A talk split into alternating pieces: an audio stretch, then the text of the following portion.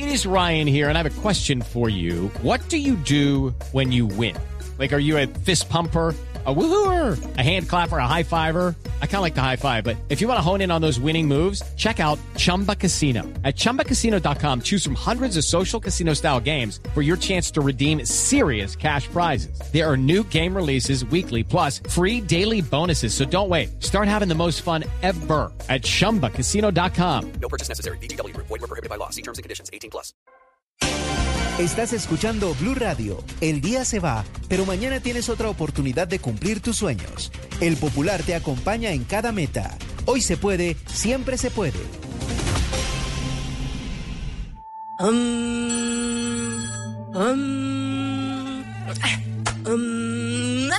Ella no es la mejor meditando, pero sí ganando buena rentabilidad invirtiendo su prima con el CDT ganador de El Popular. Gana ya abriendo tu CDT desde 300 mil pesos a partir de 90 días. Además, gana premios sin rifas ni sorteos por abrir o renovar tu CDT desde 20 millones de pesos a partir de 180 días. El que la tiene clara, gana. Conoce más en bancopopular.com.co. Hoy se puede, siempre se puede. Aplica términos y condiciones. Vigencia del 27 de marzo 31 de diciembre de 2023. Somos Grupo Aval, Vigilado Superintendencia Financiera de Colombia. En las noches, la única que no se cansa es la lengua.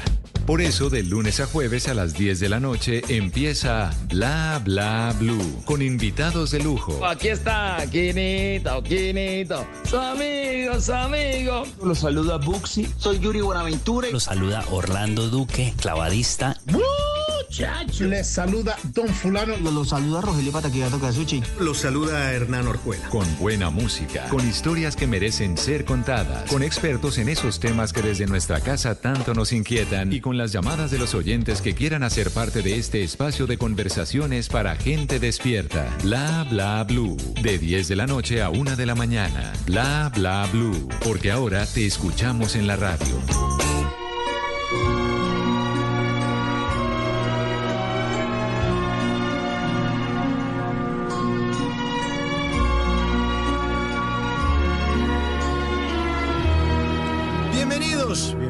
A la segunda hora de Bla Bla Bla. Esta es la banda sonora de unas películas más emblemáticas del mundo.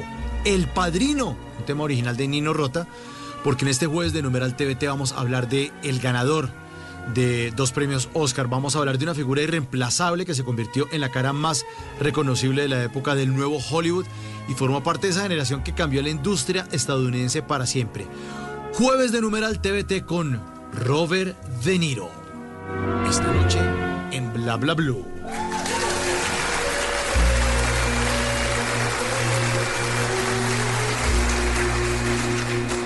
Así que alisten las palomitas porque arranca este jueves de Numeral TVT y para recordar estos grandes éxitos, estos grandes momentos de Robert De Niro, pues está nuestro queridísimo W Bernal, que hace parte del equipo de Mañanas Blue 6 AM, es presentador de La Nube a las 7.30, ustedes lo escuchan con Juanita Kremer, es nuestro jefe de operaciones de Blue Radio en la calle y es un gran tipo, amante, es una máquina de hacer radio, amante del buen cine, buen conversador y buen tipo W. Buenas noches, gracias por estar acá, hermano, muchas gracias.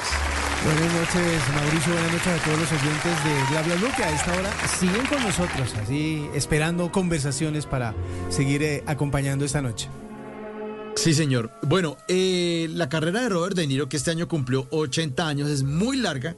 Hicimos una preselección de películas, pero es que yo, esto va a tocar hacer segunda parte y hacer como que las películas donde él da- daba puño y amenazaba, unas, y las otras en otra tanda, ¿no? Doble, porque es que esto es maravilloso. Pero es ¿no? que es que hablamos de una persona que ha hecho yo creo que todo lo que se debe hacer en cine, como al frente de una cámara, ha sido el villano, ha sido el bueno, ha sido, ha hecho comedias, ha hecho dramas, ha hecho eh, películas de, violencia explícita, ha hecho películas muy densas también.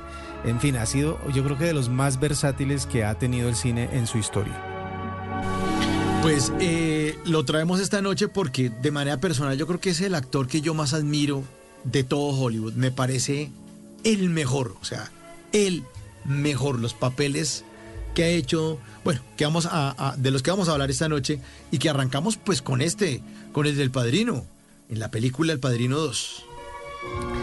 No, y es que le quiero decir que este yo creo que es uno de los papeles que más, más le debe haber costado a, a Robert De Niro porque eh, en la segunda parte del Padrino se juega con, como con dos temporalidades, con dos eh, eh, eh, líneas de tiempo, una en la que se ve a Al Pacino, que es el que continúa con la saga de la familia Corleone, eh, adelantando su, su, gestión como padrino justamente, pero al mismo tiempo se recuerda la vida de cómo era Vito Corleone, de cómo era el, el legendario Marlon Brando. Ustedes se acuerdan de, de, de, que el padrino está asociado a la imagen de Marlon Brando y a la imagen de Al Pacino, y querer a alguien para que representara la vida eh, joven, por decirlo así, de Vito Corleone, pues obviamente iba a ser muy difícil.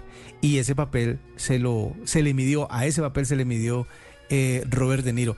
Esta es una de esas pocas sagas en donde todas las películas tienen una, un, una vida propia y una historia que si bien está enlazada en las tres, eh, digamos, tiene como personalidad propia cada una y se vuelven espectaculares todas. Y esta, que fue la segunda, pues tiene esa gran participación de Marlon Brando, que, de, perdón, de, de Robert De Niro, en, en el papel que le había dado vida Marlon Brando en la película anterior. Así que pues ya se imaginarán en los zapatos en los que se metió y lo bien que lo hizo.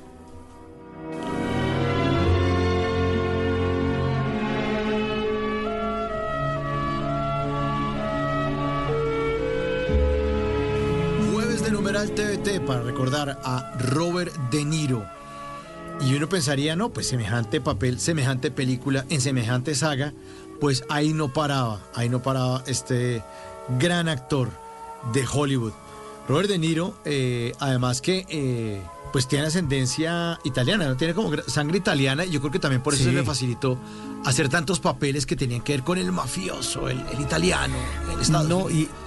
Y es que además esa, esa expresividad que tienen los italianos, eh, y sobre todo los italianos que viven en Nueva York, que viven en Estados Unidos, eh, se, vuelve, se vuelve legendaria. La manera en que ellos han creado la comunidad en las diferentes ciudades de Estados Unidos y la manera en la que... Eh, expresan sus emociones, comparten el sentido de la familia, el sentido de la propiedad, el sentido de las tradiciones, el sentido de la protección alrededor de ellos. Todas esas tradiciones se vuelven súper relevantes, no solo en la historia, sino en el día a día de, de, las comunidades migrantes en Estados Unidos. Entonces, la representación que él hace de ese italiano y esa, esa emotividad que muestra en cada una de las acciones, pues es obviamente bastante reconocida por toda la gente, no solo que vive allá, sino que vive en todo el mundo, porque el italiano lleva como esa, esa cultura a todas partes en donde se instala. Y por eso eh, verlo con, esa, con ese apellido, pues con esa ascendencia italiana, haciendo ese papel, pues obviamente podía sacarle jugo bastante fácil. Pues los directores de cine supieron sacarle jugo y no solamente estuvo en El Padrino, sino en otra gran película de 1984, Érase una vez en América.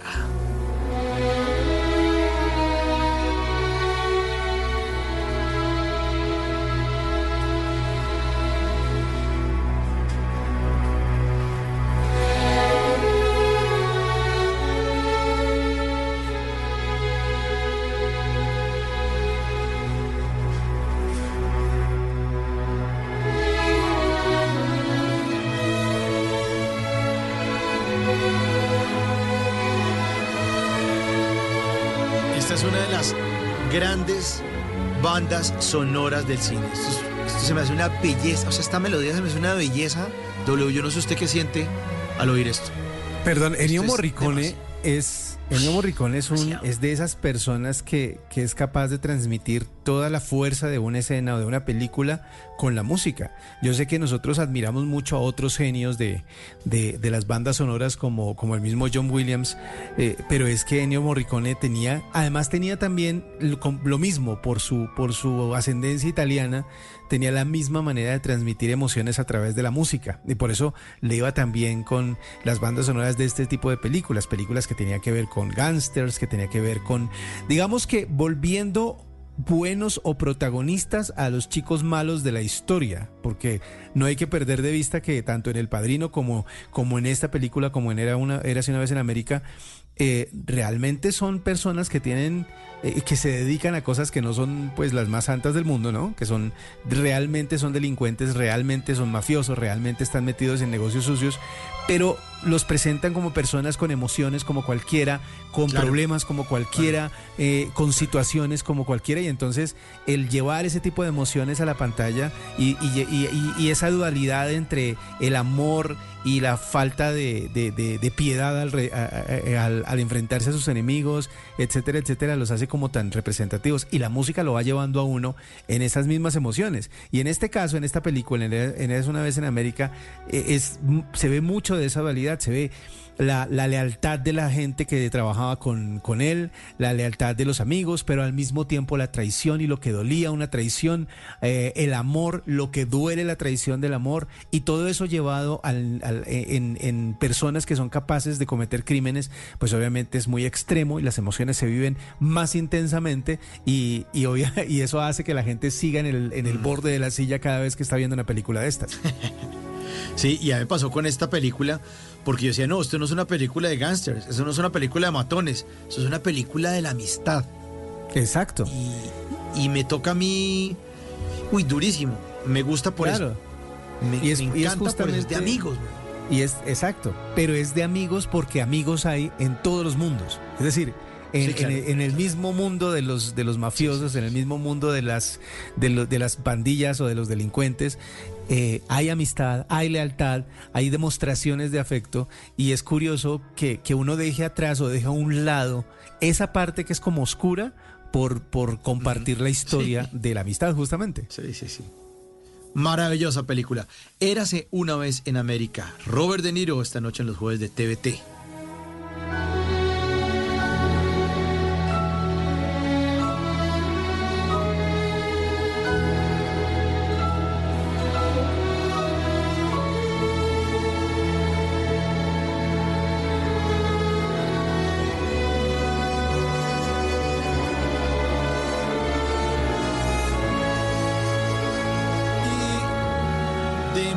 1984 vamos al año 1990 con otra buena película con Robert De Niro. Never rat on your friends and always keep your mouth shut. As far back as I can remember, I always wanted to be a gangster. Hey, Mom, what do you think? You look like a gangster. I know I By the time I grew up, there was 30 billion a year in cargo moving through Idlewild Airport. Believe me, we tried to steal every bit of it. What do you do? I'm in construction.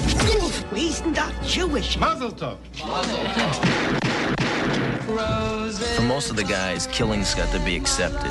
Hey, Henry, here's an arm. Very funny, guys. Here's a leg. Here's a wing. what do you like, the leg or the wing? Goodfellas. Buenos muchachos. Con tiros y todo. Uno decía, no, pero son buenos muchachos. no, no, no.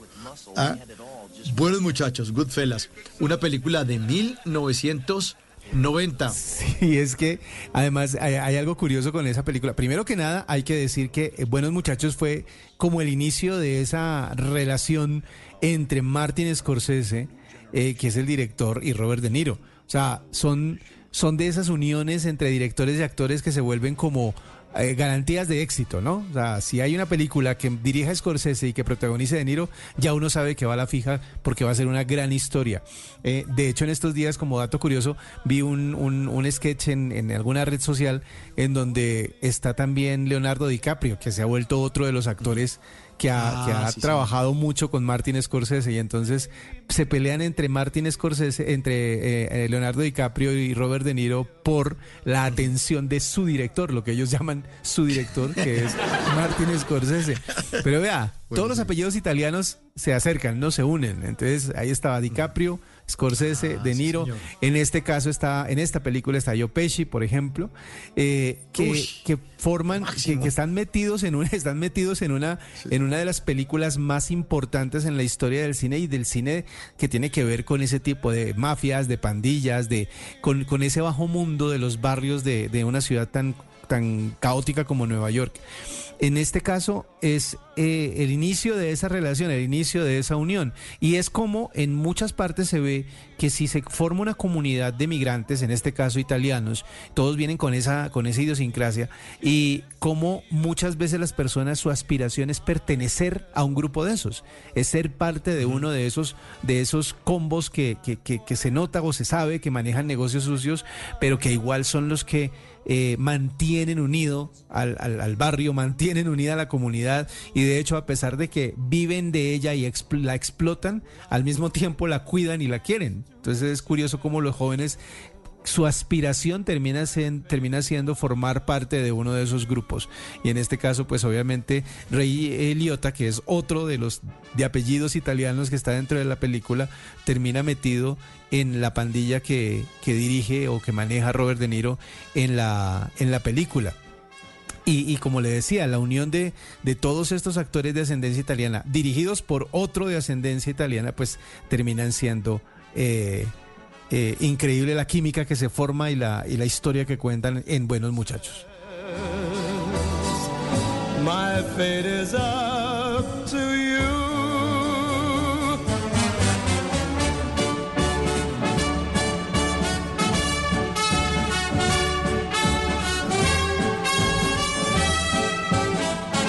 Y la siguiente película donde también eh, apareció Robert De Niro, a quien estamos recordando esta noche en este jueves de TVT, pues eh, parece que, y muchos dicen que es la segunda parte de Goodfellas, y la película se llama Casino.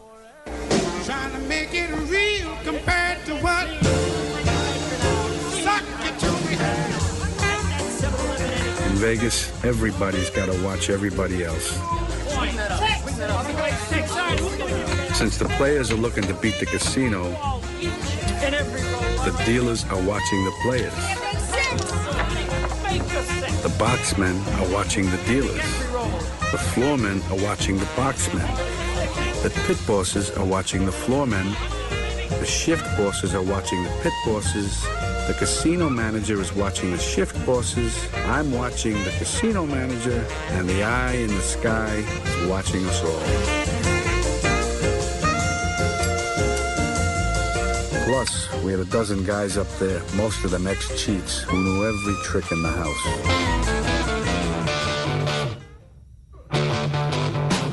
Y entonces en el casino todo el mundo mira a todo el mundo, todos se vigilan entre ellos, ¿no? Es que esa película es muy buena.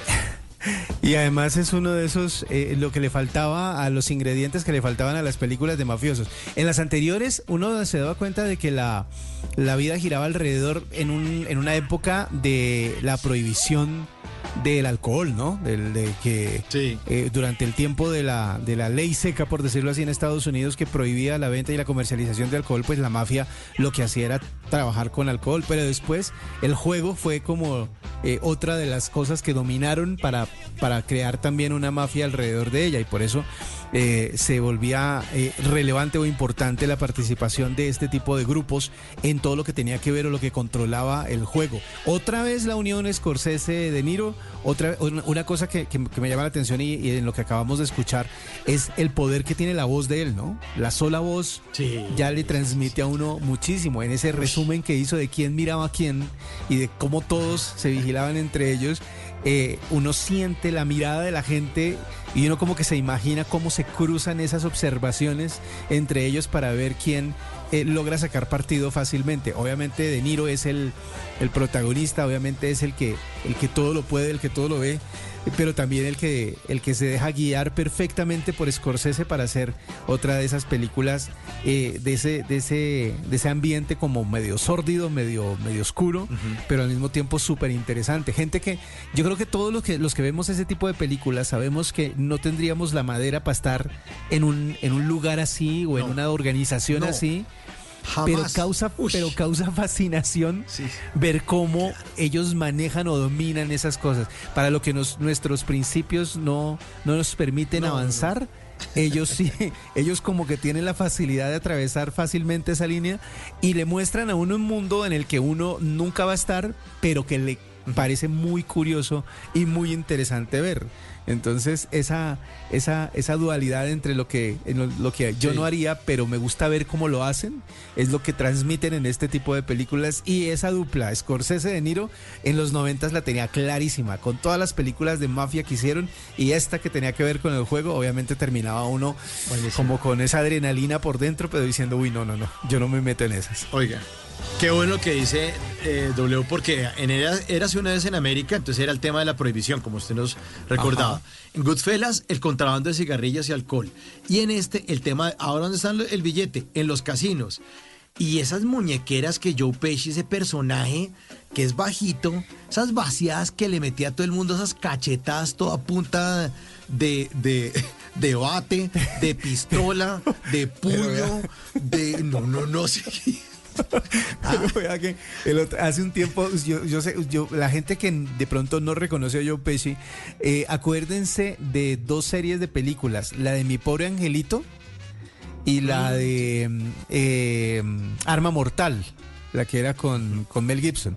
Ahí aparece Joe Pesci y alguien me decía hace un tiempo, una persona que también es aficionada al cine, me decía, es que Joe Pesci tiene una cara golpeable. Eh, uno como que le dan ganas de pegarle un cachetadón porque como que la reacción siempre es, siempre es graciosa. Y siempre es chistoso ver cómo, obviamente volvemos al mismo punto, hay cosas que uno no haría, pero, pero claro. que uno ve que hacen y uno como que le parece curioso. Es como, haga de cuenta las personas que son, digamos así, que tienen como muchas groserías en su hablar, pero algunas veces a esas personas por alguna extraña razón les sale natural y les sale bien. Es, es como lo que le pasa a él. Eh, el, el que lo maltraten, entre comillas, resulta, resulta como lógico, como no natural. Y le pasa en todas las películas, en las comedias, le pasa en las de acción y obviamente le pasaba también en este tipo de películas porque como que era fácil llegar a él y, y sacarle información a punta de golpes o lo que fuera a punta de golpes.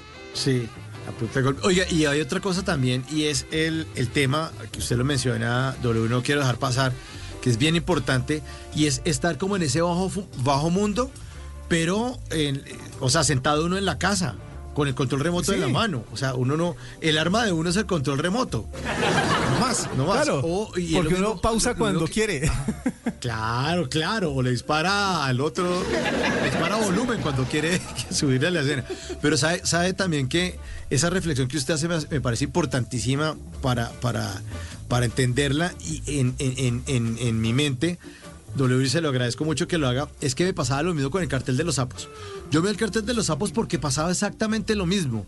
Es un bajo mundo que a uno le parece curioso, pero en el que uno jamás, jamás de los jamases estaría. O sea, yo, una fiesta de mafiosos, pero me echo a 400 kilómetros de mi casa.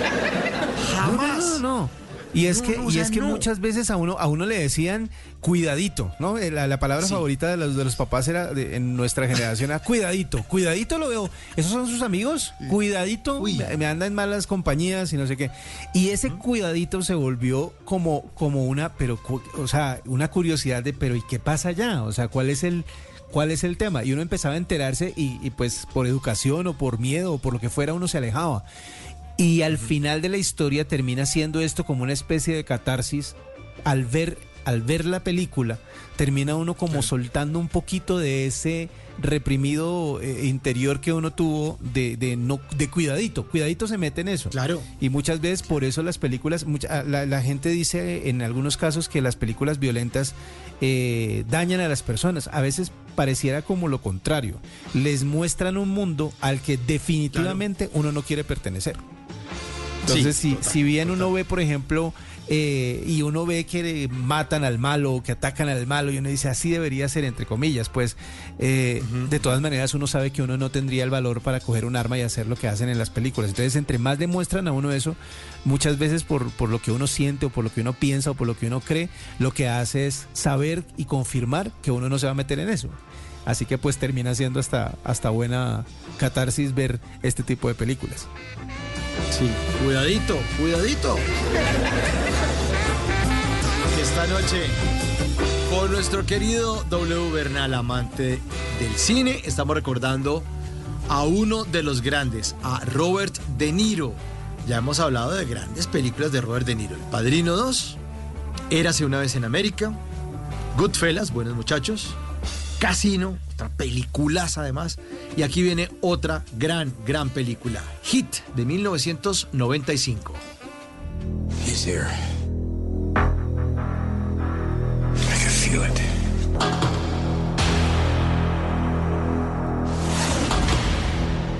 You search for the scent of your prey, and then you hunt them down. That's the only thing you're committed to. It keeps me sharp, on the edge, where I gotta be.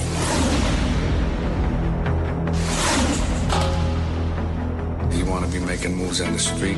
Allow nothing to be in your life that you cannot walk out on in 30 seconds flat if you spot the heat around the corner. Oh, my life's a disaster zone because I spend all my time chasing guys like you around the block. I do what I do best. I take scores. You do what you do best, trying to stop guys like me. You've been walking through our life dead. All I am is what I'm going after. From The Godfather to Scent of a Woman. What do we got? From Raging Bull to Goodfellas. Assume they got our phones, assume they got our houses, assume they got us. Their performances have created a legacy of landmark films. I want full surveillance. That's 24 hours, round the clock. We never close, open seven days a week. Now, for the first time, America's two most electrifying actors collide. This guy doesn't want you to keep this. The bank is worth the risk. We should take it down. 12.2 million. You're. This crew is good. Es que con ese tráiler, vea, yo me vi esta película, me la repetí hace como un mes. Está, no me acuerdo en cuál plataforma estaba, no sé si en Netflix o en Prime. Pero ya oigo esto, ya la quiero volver a ver esta noche. Muy bueno. Claro, no. Y es que, y es que, eh, como dice el señor, de la voz así profunda en los tra- Oiga, esa voz ya se perdió, ya la, ya no hacen en una ciudad, ya no hacen esa voz en los trailers, lástima. Pero, eh, pero lo que decía esa voz en el trailer decía, dos de los más, más fuertes actores se encuentran en una película. Es que oír a Al Pacino y oír a, a Robert De Niro, ese par de voces conversando, ya de una vez uno dice, hay que verla. Así que si no lo han hecho, háganse un favor, eh, eh, busquen Hit, esa película de 1995 en donde están ese par de estrellas que son enormes, que son gigantes, que a esa altura eran gigantescas. Calculen lo que, lo que pueden llegar a contar en una película como esa. Otra de esas películas en donde la, la, la bala va, bala viene, ¿no? Eh, Y que uno termina del lado del malo en muchos casos, de- en muchos momentos, ¿no? Termina como diciendo, sí, quiero que se robe todo lo que se quiere robar, quiero que nunca vuelva a la cárcel, quiero que logre eh, ya después retirarse y vivir lo que tiene que vivir. Aunque al final la historia le dice a uno, bueno, tan, no es tan así y tampoco le va, les va tan bien a pesar de que puedan tener eh, eh, en algún momento el favor del, del público, de pronto no terminan tan bien. Pero, pero qué buena película, qué buena historia. De, de esas películas de acción que en donde la acción es, digamos, eh, eh, esto es difícil de explicar, pero en muchas películas de acción, las partes en donde no hay acción se vuelven aburridas. Porque únicamente la trama se basa en, las momen- en los momentos o en las secuencias de acción. Entonces los descansos entre secuencias de acción son medio sosos, pero en este caso es tan bien llevada que uno quiere ver la historia completa. Ve, quiere ver los momentos reflexivos, quiere ver los momentos tensos, quiere ver los momentos eh, de- en donde, donde, donde uno sabe que la siguiente escena va a ser de balas, pero uno quiere vivir de todas maneras la escena previa porque sabe que en eso se justifica lo que viene y se convierte en toda una unión de dos, como de dos géneros, como de drama y, y acción al mismo tiempo. Y esta es una de esas grandes películas de los noventas. Se nota el cambio, ¿no? Se nota el cambio de la, de esa emocionalidad de las películas que vimos ahorita como El Padrino, como, como como eh, y se pasa a, a la acción pura y dura al frente con una justificación muy clara en esta película que se llama Hit. Y aquí me dice un oyente que sí, que sí está en Netflix, se llama Fuego contra Fuego. Ahí la pueden buscar. Vea, pues. No se la pierdan, es muy, muy, muy buena. Muy Busquen buena. en Netflix porque si la buscan en, eh, en Spotify le sale una canción de Ricky Martin que se llama igual. Eso.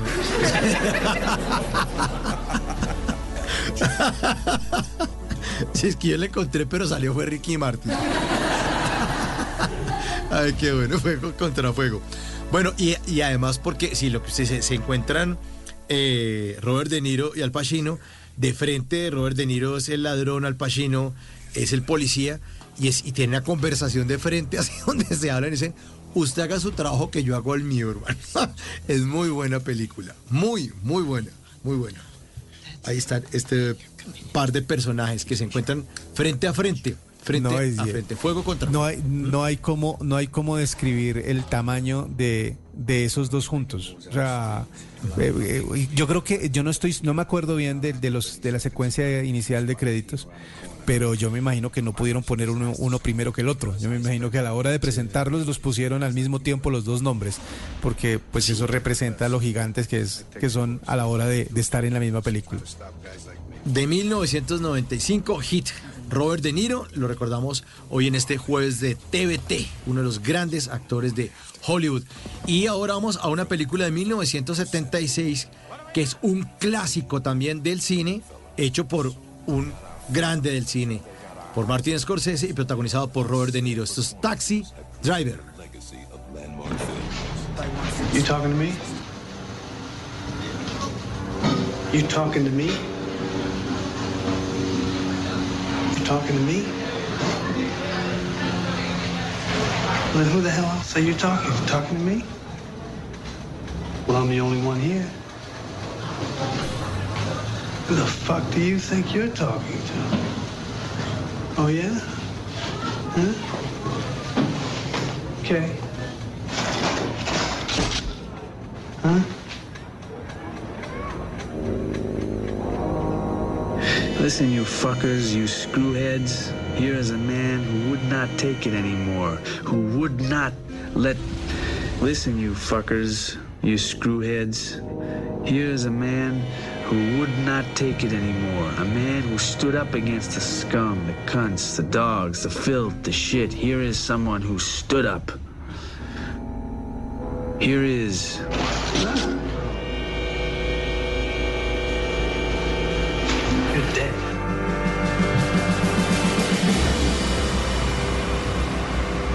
Pues se volvió clásica esa pregunta. ¿You talking to me? ¿Me, me estás hablando a mí?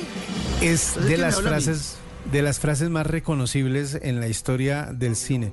De hecho, en Saturday, en Saturday Night Live, eh, en algún monto, punto hace poco, no hace mucho tiempo, invitaron a, a Robert De Niro a, una entrevista con un personaje, se me olvida el nombre en este momento, pero es una, una historia muy chistosa porque el, el, entrevistador, digamos que yo creo que mucha gente sabe que Saturday Night Live es un programa de estos sketches cómicos, ¿no? Entonces invitan a Robert De Niro y, y el entrevistador le dice, diga la línea, diga esa línea, diga esa que es tan famosa y que todo el mundo... Y él como que... A ver, no me va a poner a decir eso, pues, o sea, ya llevo muchos años repitiendo la misma línea, no me va a poner a hacer eso.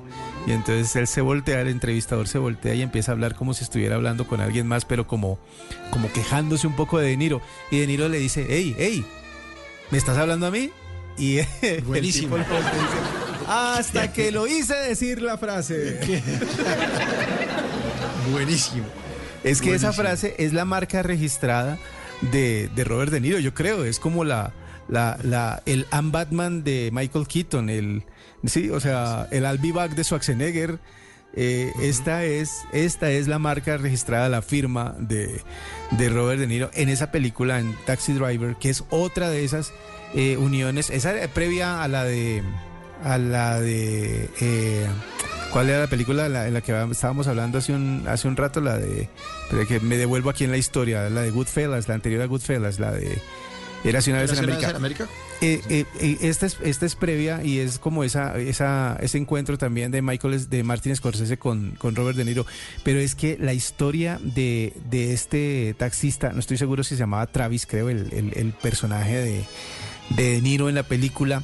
eh, Sí, veterano de Vietnam que llega pues con todos los traumas que siempre eh, traen de la guerra eh, y pues obviamente llega a una ciudad fuerte. Nueva York es una protagonista constante con las películas de mafia y con las películas de De, de Niro. Nueva York que, que, que, pues como que cambia un poquito el temperamento de las personas y él llega con esos traumas a ser taxista y en la noche además. Entonces, eh, obviamente esto lo lleva por distintos lugares y a convertirse en una persona bastante complicada de entender. eh, y obviamente las historias que de las que es protagonista un taxista y de cómo va esa violencia saliendo a flote en diferentes momentos, pues se volvió clásica. Y es otra de esas películas oscuras y densas, pero que es tremendamente interesante a la hora de entender cómo funciona la mente de una persona que tiene todas estas cosas encima. Claro, y además porque el tipo arranca normal, fresco, pues llega Sí, a manejar claro. un taxi normal y empieza a ocurrir unas vainas que el tipo dice, no, me toca coger con un arma, eh, aprender a amenazar y volverme fuerte porque usted es el que me está hablando a mí. ¿Usted el que me está Ese es hablando a mí? Ese es el. Es que justamente ese es el.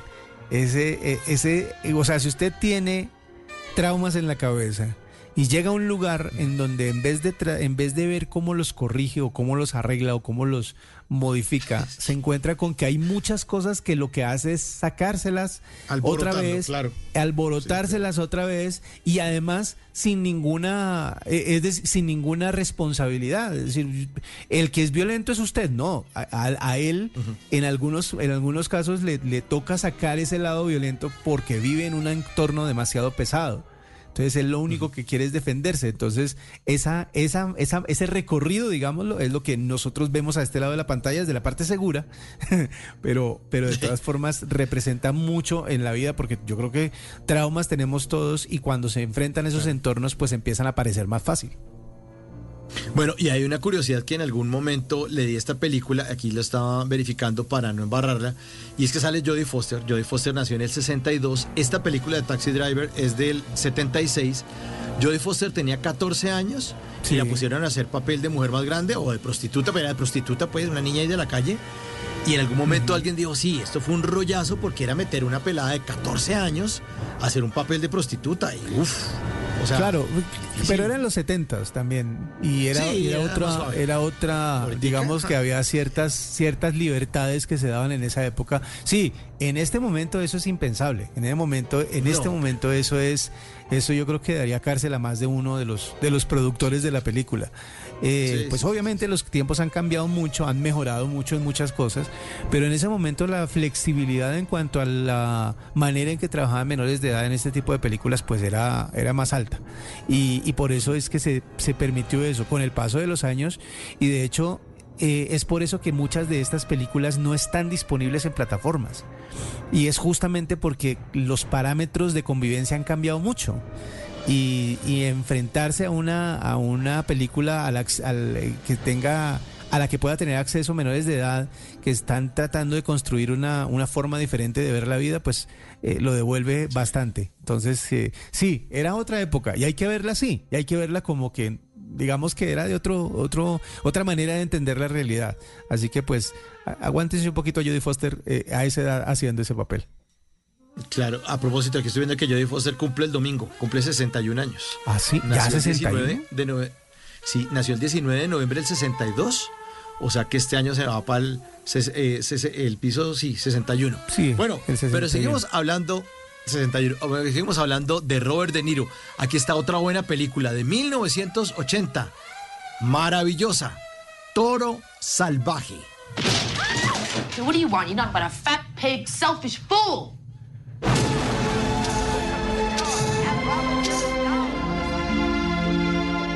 Jake, he's embarrassing me with the people. What is it with him? Why does he have to make it so hard on himself? For Christ's sake. No matter how big I get, no matter who I fight, no matter what I do, I ain't never gonna fight Joe Louis. Yeah, that's right. He's a heavyweight, you're a middleweight. We know that. I ain't never gonna get a chance to fight the best there is. And you know something? I'm better than him. The man's got a head of rock.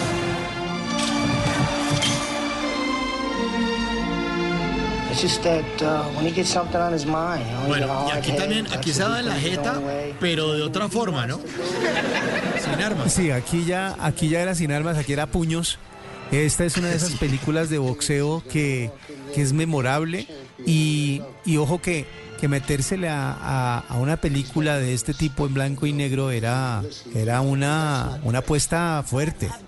Eh, yo sé que muchas personas no entienden el, el valor que se tiene al, al evitar el color para contar la historia porque mm, hay muchos, hay muchos ejemplos y hay muchas personas a las que les cuentan la, la historia de que el color da una atmósfera a los eh, a las diferentes películas.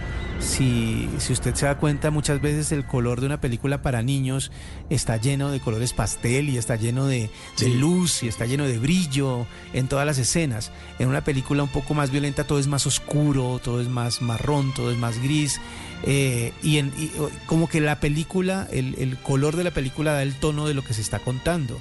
En esas películas, por ejemplo, del desierto, como Duna o como eh, las películas que se desarrollan en, en- en esas partes del mundo, todo es amarillo y eso da la sensación de calor, de, de sed, etcétera, etcétera.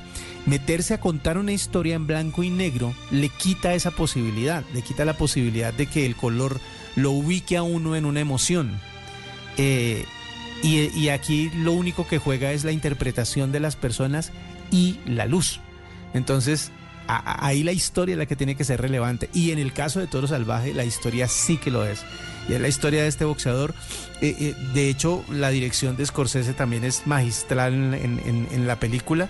Eh, y, esta es una de esas historias de superación de dura vida, así como hemos visto muchas, pero de todas maneras con una historia muy muy bonita alrededor de el personaje de Robert De Niro, porque si bien se sueña, eh, llega un punto en el que ese sueño se vuelve como una obsesión, como una, como una pesadilla, eh, las cosas van mal alrededor de él, de todas formas eh, en el boxeo y en, la búsqueda de ese éxito es en lo que centra su vida y pues obviamente es una historia digna de ver, digna de contar y qué bien que exista la película para que podamos repetirla las veces que queramos.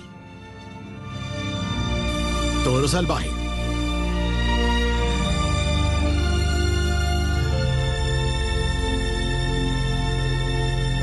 Jueves de numeral TVT, recordando a Robert De Niro, que cumplió 80 años y ya ha dejado un legado en el séptimo arte imborrable. Maravillosas películas, personajes, escenas, frases que recordamos esta noche al lado de W. Bernal.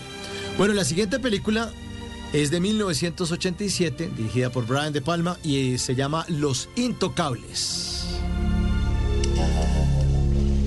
I grew up in a tough neighborhood. Sometimes reputation follows you. Robert De Niro is Al Capone. There is violence in Chicago, of course, but not by me and not by anybody I employ, and I'll tell you why, because it's not good business. Kevin Costner is Elliot Ness.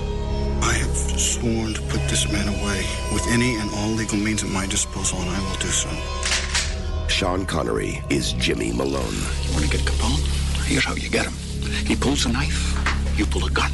He sends one of yours to the hospital, you send one of his to the morgue. That's it, the Chicago way. You just joined the Treasury Department, son. Everybody knows where the booze is. The problem isn't finding it. Let's do some good! The problem is who wants to cross Capone. Somebody messes with me, I'm gonna mess with him. You carry a badge? Yes. Carry a gun. Get your hands in the air! You're all under arrest. You fellas are untouchable. Is that the thing no Los? Intocables. Los Intocables, también muy buena película. Yo creo que, si usted ha visto, usted, yo creo que mucha gente sabe que Al Capone fue un eh, personaje real, ¿no? Un gángster eh, que existió en Estados Unidos.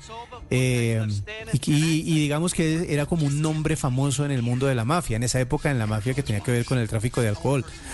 Eh, pero yo creo que mucha gente, si bien re- sabe que Al Capone existió, siempre le va a poner la cara de Robert De Niro. O sea, como que siempre ese va a ser el referente, porque la, la, la, la manera en que interpretó el personaje eh, Robert De Niro fue absolutamente magistral. Se ve la brutalidad de, del mafioso, del jefe de la mafia, se ve la manera en que, en que, es, en que es capaz de, de- de mostrar la, la rudeza con la que puede vivir una persona como esa y al mismo tiempo el paralelo con la policía que estaba decidida a a desmantelar la organización de él y que lo hizo de la manera más rara porque no fue ni, ni quitándole eh, el, el licor ni nada, sino por evasión de impuestos. La historia es buenísima por la manera en que se interpretan ambos roles, el de, el de Kevin Costner como el policía que se, se dedica a buscar Al Capone y a ver cómo, cómo acaba con la mafia. Y, y Al Capone mismo como la antítesis de ese héroe, como el, el- el malo más malo de la película, eh, y que al final cae por algo que, que ni siquiera se veía que, que- que pudiera ser la razón por la cual podía caer. Interpretaciones espectaculares como la de eh, Sean Connery, que después de ser James Bond y después de que se le reconociera por esos Ah, papeles, sí, señor. termina siendo un papel espectacular dentro de la película un policía eh, irlandés supuestamente íntegro e incorruptible que si bien tenía las posibilidades de ser grande dentro de la policía, no lo había sido justamente por eso, porque no se había querido eh, meter en la corrupción de, sus compañeros, eh, ver cómo la mafia infiltraba incluso las altas esferas de, de, la sociedad. Cómo trataron de sobornarlos, cómo ellos se defendieron. Por eso se llama los intocables, porque nadie los podía corromper, nadie podía eh, ir en contra de ellos justamente por esa integridad que tenían y por la búsqueda eh, que tenían también de la verdad y de cómo hacer caer al Capón. En serio, esas de esas imperdibles, de estas películas que uno tiene que tener en el imaginario siempre. Yo soy de los que se la repite cada vez que la encuentra por ahí en cualquier eh, eh, lugar porque es muy buena. Es, es muy buena e incluso hay algo que engancha de entrada y es que los créditos de apertura, la, la- la música y la, la secuencia de entrada de la película es tremendamente fuerte, es tremendamente atractiva, es, es animada, es, es- son dibujos, digamos, son, son como, como las letras de los intocables en, dibujos, pero de verdad que la música, y, y en sombras, ¿no? También en, como, como en sombras, y la música es, es invasiva, lo va metiendo a uno de una vez en la historia, y cuando uno empieza a ver cómo se desarrollan los personajes, termina uno eh, como metido en la mitad de esa pelea, de esa búsqueda y, y se vuelve tremendamente interesante. Yo creo que es de las mejores películas que se han hecho de mafia y la interpretación de Al Capone, la interpretación de Robert De Es Niro. maravilloso. Es impresionante. Por eso le digo, si usted ve una foto de Al Capone ahorita, va, va a querer encontrar, si usted busca una, una, una foto de Al Capone en internet, va a querer encontrar la cara de Robert De Niro porque seguramente esa es la que usted tiene en la cabeza como el único Al Capone. Bueno, eh, aquí dice un oyente que sí, que está en Prime, Los Intocables. Ahí la pueden ver. Ah, ok. Lo haré ahorita. Tengo, tengo un ratico para verla entonces. Por lo menos la entrada, Sí, la secuencia de la entrada. es muy bueno. Recordando entonces esta noche a uno de los grandes, ganador del premio Oscar como mejor actor de reparto El Padrino 2 y mejor actor en el 81 con Toro Salvaje, que ya la había mencionado nuestro querido W. Hay unas películas que, que, que se nos quedan por fuera, como Analízame, La familia de mi novia, El pasante de moda, El irlandés, El rey de la comedia, Joker, Despertares, La historia del Bronx.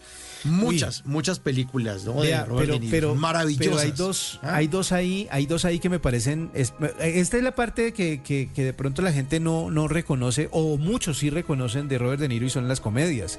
La de Analízame, eh, que era un, un jefe de la mafia que tenía problemas de psicológicos y, y recurría a un, a un psicólogo que era Billy Crystal, eh, que, que el pobre hombre no sabía qué hacer porque estaba tratando psicológicamente a uno que era pues un matón, un mafioso. Eh, entonces es muy divertida la película. La familia de mi novia, Los Fuckers, que también era muy, muy No, buena no. película. El pasante de moda es una película espectacular. Yo sé que si la gente ve a- eh, el cartel y ve a Robert De Niro ya viejito con Anne Hathaway, dice, ¿esa es de esas películas eh, livianas? No, la película tiene muchísimo de, de- de- profundidad, de entender cómo funciona el mundo actualmente y, y realmente es una gran película la del pasante de modas. Eh, el otro, la otra que, que me parece maravillosa es Despertares, una película que en serio cada vez que uno la ve llora, hace llorar porque es algo tremendamente difícil. Una persona que, es, que está en una enfermedad, una parálisis cerebral eh, muy fuerte y gracias a un tratamiento experimental. Esa película, si no estoy mal, es con, con eh, no sé si es con Robbie Williams también, no estoy seguro, pero, pero sí, esa sí, película es con Robbie Williams. Esa película habla de cómo esa persona, gracias a un tratamiento experimental, logra como despertar de esa parálisis en algún punto, luego vuelve a caer en ella porque pues como era experimental pues no, no termina curándolo, por decirlo así, pero tiene un momento en el que vuelve otra vez a ser una persona normal, digámoslo así, y ver cómo después de tener una enfermedad tan grave se valora la vida de una forma distinta. Y eso es tremendamente importante en la manera en que la representa Robert De Niro. Es una de esas películas que es, si usted la va a ver, aliste Kleenex al lado porque en serio sí. va a pegarse más de una llorada porque es espectacular. Y así era, así es Robert De Niro. Es capaz de llevarlo a uno a momentos tensos, a momentos violentos, a momentos divertidos, a momentos emocionales. Es un actor que de verdad tiene que eh, que afortunadamente sigue eh, eh, entre nosotros y sigue haciendo películas a, a sus 80 años porque todavía el talento se le ve ah, y lo aprovechan en Hollywood para hacer grandes películas con este actor. Bueno, pues W, muchísimas gracias por haberos acompañado esta noche. Seguramente nos va a tocar hacer una segunda parte de Robert De Niro con esas otras que, que mencionamos ahí por encimita que también son muy, muy buenas. Lo dejamos descansar, hermano. Mil gracias, un gran abrazo. Feliz noche. Bueno, pues muchas gracias. Como le digo, voy a, a- a ver el intro por lo menos de. de Pues usted tiene que madrugar mañana, mañana. entonces- Sí.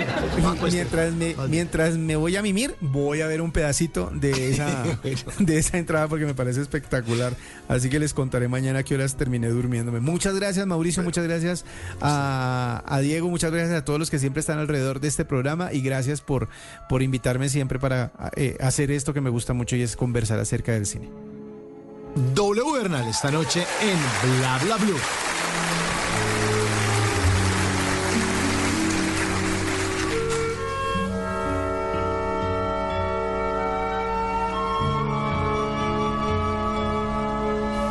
Y ya estamos listos para voces y sonidos. Vamos a tener una actualización de las noticias más importantes de Colombia y el mundo. Pero al regreso les tengo una nueva versión de una canción se llama Enamorada, de una artista colombiana que se llama Pedrina. Una versión guapachosa, al lado de Taxi Orquesta. Sí, ya siente el aire de Navidad por aquí, por estos lares. Y vamos a hablar de medicina, de sanación, como nunca antes nos han hablado con la doctora Lina Rubiano, autora del libro Revelaciones para sanar con medicina china. Esto es Bla Bla Blue y en minutos, en minutos, regresamos.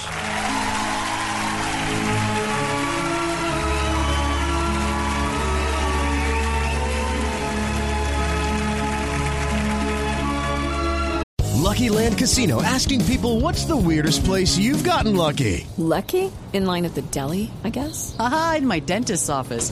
More than once, actually. Do I have to say? Yes, you do. In the car before my kids' PTA meeting. Really? Yes. Excuse me, what's the weirdest place you've gotten lucky? I never win and tell. Well, there you have it. You can get lucky anywhere playing at LuckyLandSlots.com. Play for free right now. Are you feeling lucky? No purchase necessary. Void where prohibited by law. 18 plus. Terms and conditions apply. See website for details.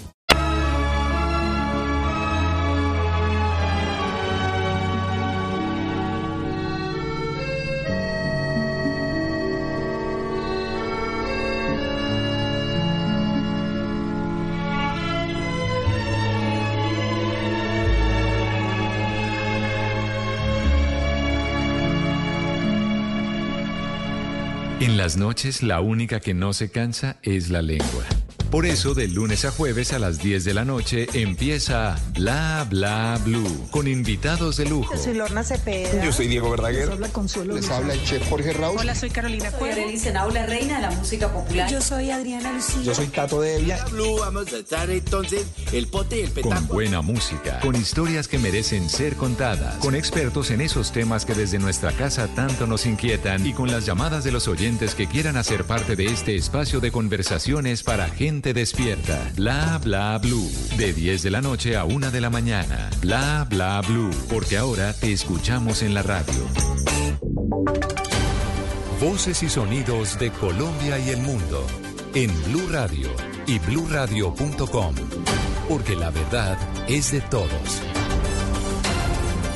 Ya son las 12 de la noche y 3 minutos y esta es una actualización de las noticias más importantes de Colombia y el mundo en Blue Radio. Empezamos con noticias que llegan desde las regiones porque hace muy poco fue capturado Jaime Edison Yáñez, gobernador indígena de Yaramal, comunidad de los Pastos, por los eh, delitos de falso testimonio y fraude procesal. La razón de esta captura la tiene Wilson Viracacha. Ante un juez con función de control de garantía será presentado en las próximas horas el gobernador indígena del resguardo de Yaramal de la comunidad de los Pastos, Jaime Edison Yáñez Yepes sindicado de los delitos de falso testimonio y fraude procesal. Las primeras informaciones dan cuenta que el gobernador habría mentido en una audiencia ante un juez de la República en el sentido que los 15 detenidos indígenas que estaban en la Casa de Sanación o Armonización estaban custodiados por indígenas, pero al ser verificada la información se encontró que ninguno de los internos estaban en esa Casa de Sanación, lo que produjo que de inmediatamente se expediera la orden de captura en contra del gobernador indígena, repito, de la comunidad de los pastos del resguardo Yaramal, identificado como Jaime Edison Yáñez Yepes. Gracias, Winston. 12 de la noche, 4 minutos. Y ahora nos vamos para Mocoa, la capital del departamento de Putumayo, porque allí una mujer fue gravemente herida por un hombre que la atacó a tiros mientras ella observaba el partido entre la selección de Colombia y Brasil.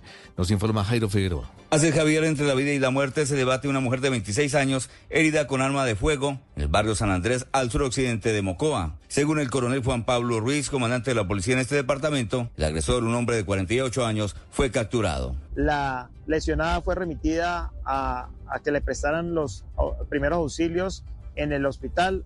En el momento está siendo atendida y estamos haciendo la judicialización de la persona, la incautación del arma de fuego pistola calibre 9 milímetros con la cual causó presuntamente las lesiones a la mujer en mención. En este caso, las autoridades investigan si este hecho se trata de un acto pasional. 12 de la noche y 5 minutos, un juez condenó a 24 años de prisión a un depredador sexual que habría robado y abusado a 12 mujeres en Medellín, entre ellas tres menores de edad. Julián Vázquez. Fingiendo ser integrante del crimen organizado, un hombre de 34 años identificado como Andrés Felipe Zapata Castrillón hurtó y abusó de 12 mujeres entre los 14 y 34 años durante los últimos 12 meses. Según la fiscal Giri Amado, el presunto depredador sexual abordaba a sus víctimas en horas de la noche en sectores como el estadio, el jardín botánico, la floresta y Caribe y luego de ganarse su confianza las conducía a hoteles o lugares oscuros para accederlas carnalmente y robarlas. Se les acercaba con algún pretexto e inmediatamente estaba cerca de ellas, las intimidaba con arma, les decía que él hacía parte de una organización criminal, que no estaba solo y que él tenía información de que las mujeres o llevaban en su, eh, pues llevaban consigo estupefacientes o que hacían parte de organizaciones dedicadas al hurto. El abusador en serie, a quien un juez condenó a 24 años en prisión, fue capturado en flagrancia en febrero de 2022 cuando pretendía abordar a una menor de 15 años y se fugó el 10 de abril, siendo recapturado en mayo del presente año. Gracias Julián, 12 de la noche y 6 minutos y nos vamos ahora hasta Bucaramanga porque la mamá de los dos niños desaparecidos en Río Bravo tratando de cruzar la frontera entre México y los Estados Unidos contó que ella está recibiendo ayuda por parte de las autoridades para encontrar a estos dos menores de edad. Nos informa Boris Ceja. Jenny Paola Galán era, a su de 23 años, la mamá de los niños santanderianos que desaparecieron en el río Bravo de México. Contó a través de una desgarradora llamada que la trabajadora social del albergue en el que se encuentra en Nueva York ha llamado a muchos lugares, pero hasta el momento nadie da razón de sus hijos. La doctora ha llamado a muchos lados, pero en ningún lado están los niños. La señora ha estado muy pendiente, yo todo el día mantengo ahí con ella pendiente. Ella llama a un lado, a otro, ella manda mensajes a todos lados y, y nada. Galán Erazo, la mamá de los niños, explicó que los menores desaparecieron cuando intentaba cruzar el río Bravo de México, pero en ese momento una persona que se estaba ahogando la hundió en las aguas para tratar de salvarse y desde ese instante no sabe nada de los menores. 12 de la noche y 7 minutos cambiamos de tema y hablamos eh, del exministro de Salud Alejandro Gaviria porque a él le preocupa que la incertidumbre que ronda la aprobación de la reforma a la salud termine acabando el sistema antes de que finalice el trámite de este proyecto. Nos informa Dalia Orozco. Desde el Congreso de Gestar Salud que arrancó este jueves en Cartagena, el exministro Alejandro Gaviria no ocultó su preocupación frente a la realidad que afronta hoy día el sistema de salud. El exministro aseguró que más allá de que se apruebe o no la reforma, la incertidumbre está poniendo en jaque el sistema. La reforma no convenció al Congreso ni ha convencido a la mayoría del país. Y cuando uno pierde los argumentos, cuando uno no tiene esa capacidad de convencer y el trámite tiene que hacerse en el Congreso a la brava con prácticas o mecanismos cuestionables, algunos de ellos, se pierde la legitimidad y se vuelve muy difícil la discusión política. Para Gaviria, este panorama de incertidumbre que toca desde pacientes, prestadores de salud y hasta los mismos congresistas dejaría sin futuro la aprobación de la reforma. 12 de la noche y 8 minutos, las EPS subsidiadas están de acuerdo en convertirse en gestoras de salud, como lo plantea la reforma del eh, presidente Gustavo Petro, pero aseguran que deben seguir gestionando recursos del sistema de salud. Oscar Torres. Y es que en un momento tan álgido para el sistema de salud en el país, el presidente de la Junta Directiva de Gestar Salud, Galo Viana, aseguró que las EPS subsidiadas están dispuestas a transformarse como lo plantea la reforma a la salud. Sin embargo, aseguró que hoy el texto de la reforma no es claro sobre las funciones de las gestoras de salud y vida. Colombia no puede estar desconfiando de una CPS que diga siempre un sector de la opinión que lo que hace es coger los recursos y no utilizarlos adecuadamente. Por eso necesitamos evolucionar. Colombia votó por un cambio, claro, no por una revolución. Aunque las CPS han dicho que están de acuerdo con esta transformación, también han planteado unas preocupaciones de cómo será la transición. El desencuentro con el gobierno está en la gestión de los recursos de la salud que solo quedan en manos del Estado. Nosotros tenemos una fuerte controversia de argumentar por qué es necesario que una gestora haga la contratación, porque así sí puede ayudar al gobierno. Si no contrata no tiene ninguna autoridad eh, sobre las IPS y podría desbordarse el costo de los servicios de salud. Y es que el presidente de la Junta Directiva de Gestar Salud también se refirió a la definición de la UPC que debe conocerse a final de 2023. Aseguró que no han recibido respuesta aún del Ministerio de Salud que sigue trabajando en ello, pero planteó que debe haber un enfoque diferencial por zonas, por EPS, por condiciones de salud y también la información existente. Gracias, Oscar. 12 de la noche y 10 minutos. Y ahora les contamos sobre el caso de una mujer en Villavicencio que estafó a más de 200 familias con falsas promesas de vivienda. Según las autoridades, esta mujer logró recaudar más de 1.300 millones de pesos. Carlos Andrés Pérez. Jugando con la ilusión y la necesidad de las personas de tener vivienda propia, esta inescrupulosa mujer logró estafar a 217 familias de escasos recursos de Villavicencio. La mujer les prometía casa en proyectos habitacionales. Las víctimas entregaron entre 6 y 7 millones de pesos con la esperanza de ser beneficiarias y poder acceder a su casa. Según las autoridades, la mujer se hizo pasar como miembro de una ONG. Justino Hernández, director seccional de Fiscalías en el Meta, entregó detalles. Con engaños, la mujer habría logrado apoderarse de más de 1.392 millones de pesos entregado por 217 víctimas en Meta y Valle del Cauca. Hechos sucedidos entre los años 2016 y 2019. La mujer fue capturada en Ibagué, Tolima. La fiscalía le imputó cargos por varios delitos y ella no aceptó los cargos, sin embargo, fue enviada a la cárcel. 12 de la noche y 11 minutos y cerramos una noticia internacional. La ONU dice que por segundo día consecutivo no entró en Gaza ningún camión procedente de Egipto. Eso se debe a la incapacidad de la Agencia Palestina para los Refugiados para recibir y distribuir cargas adicionales debido a la falta de combustibles, indica este organismo multilateral. Precisamente el secretario de Estado de Estados Unidos, Anthony Blinken, sostuvo una llamada telefónica con el primer ministro israelí sobre los esfuerzos para aumentar y acelerar el tránsito de asistencia humanitaria hacia Gaza. Hizo hincapié en la urgente necesidad de adoptar medidas afirmativas para hacer frente a la violencia extremista de los colonos y reducir también las tensiones con Cisjordania. El desarrollo de esas y más noticias en eh, blurradio.com. Continúen con Bla Bla Blue. Conversaciones para gente despierta.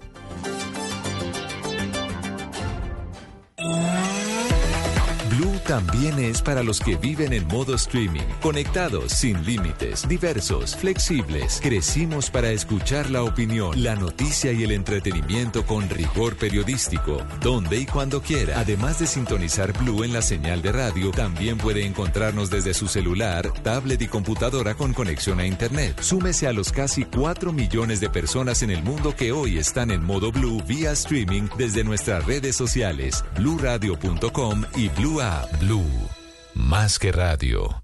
En las noches la única que no se cansa es la lengua. Por eso, de lunes a jueves a las 10 de la noche empieza Bla Bla Blue con invitados de lujo. Aquí está, Quinito, Quinito, su amigo, su amigo. Los saluda Buxi, soy Yuri Buenaventura. Los saluda Orlando Duque, clavadista. Muchacho. Les saluda Don Fulano. Los saluda Rogelio Pataquigato Casuchi. Los saluda Hernán Orjuela. Con buena música, con historias que merecen ser contadas, con expertos en esos temas que desde nuestra casa tanto nos inquietan y con las llamadas de los oyentes que quieran hacer parte de este espacio de conversaciones para gente despierta. Bla bla blue. De 10 de la noche a 1 de la mañana. Bla bla blue. Porque ahora te escuchamos en la radio.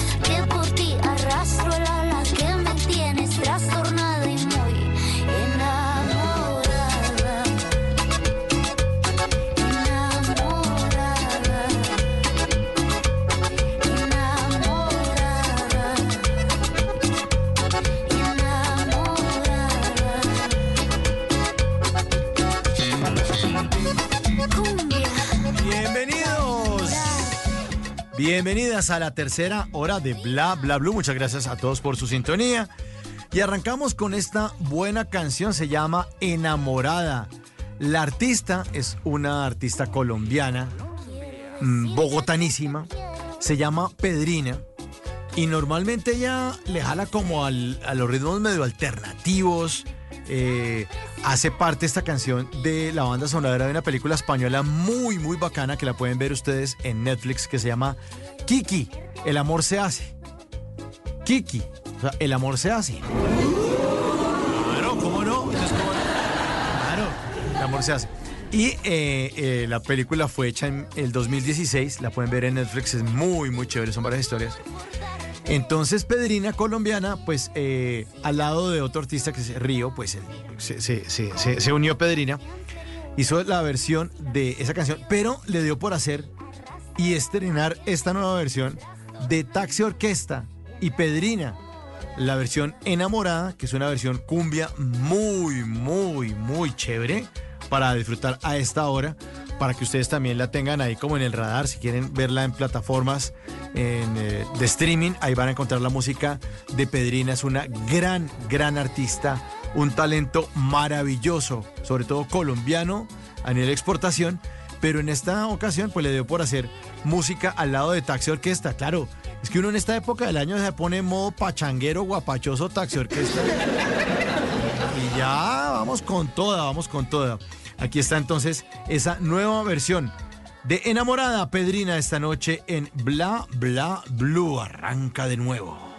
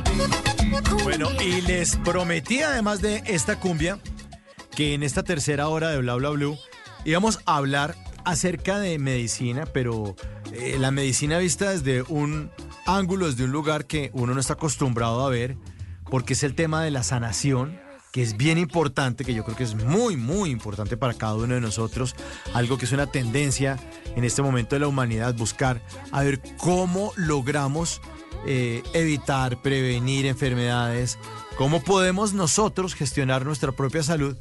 Y para eso hemos invitado en esta tercera hora de Bla Bla Blue a la doctora Lina Rubiano, quien es la autora del libro Revelaciones para sanar con medicina china, la sabiduría milenaria a tu alcance.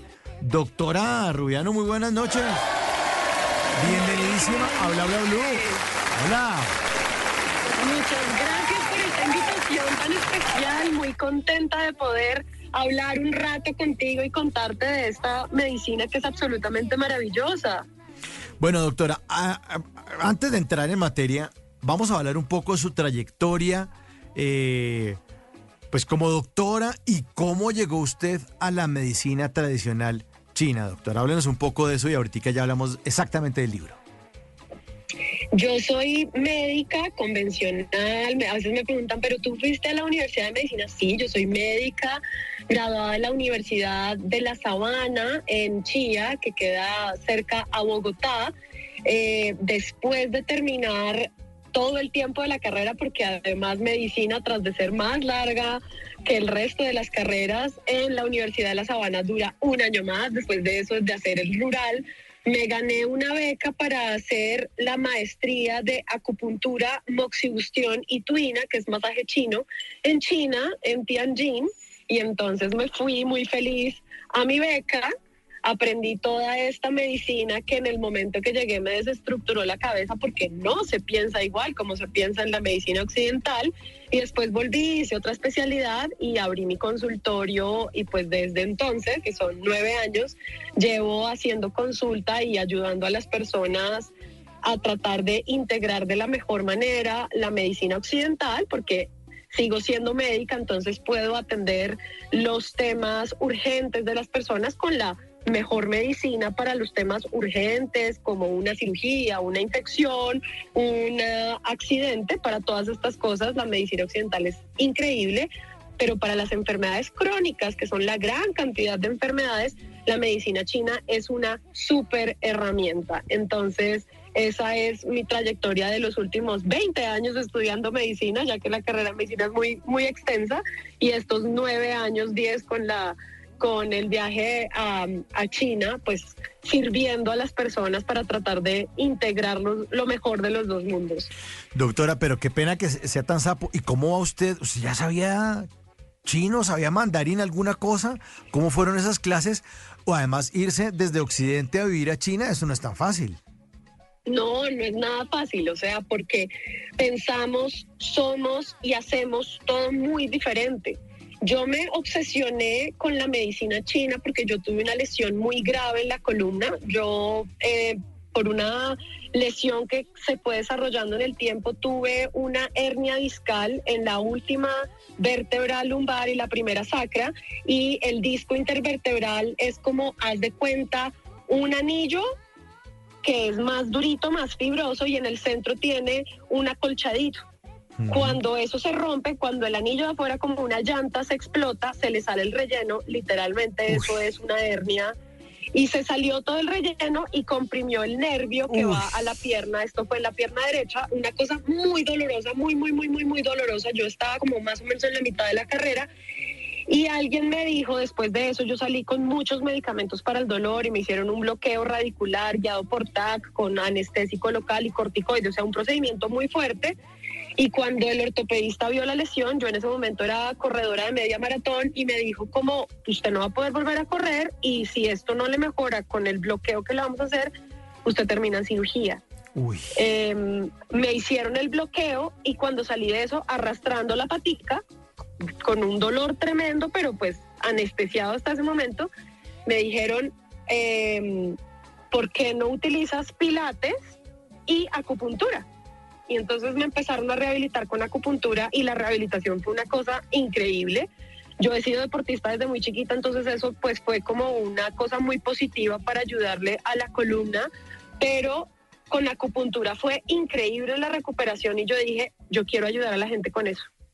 Y yo quiero ayudar a la gente con eso porque yo no quiero, uno, que la gente sienta tanto dolor, que sienta que no hay alternativas para el dolor y yo quiero algo que sea eficiente, efectivo rápido, comprobable y que tenga demasiada experiencia y eso se llama la medicina china. Entonces yo me obsesioné con estudiar acupuntura y empecé a aprender mandarín antes de irme.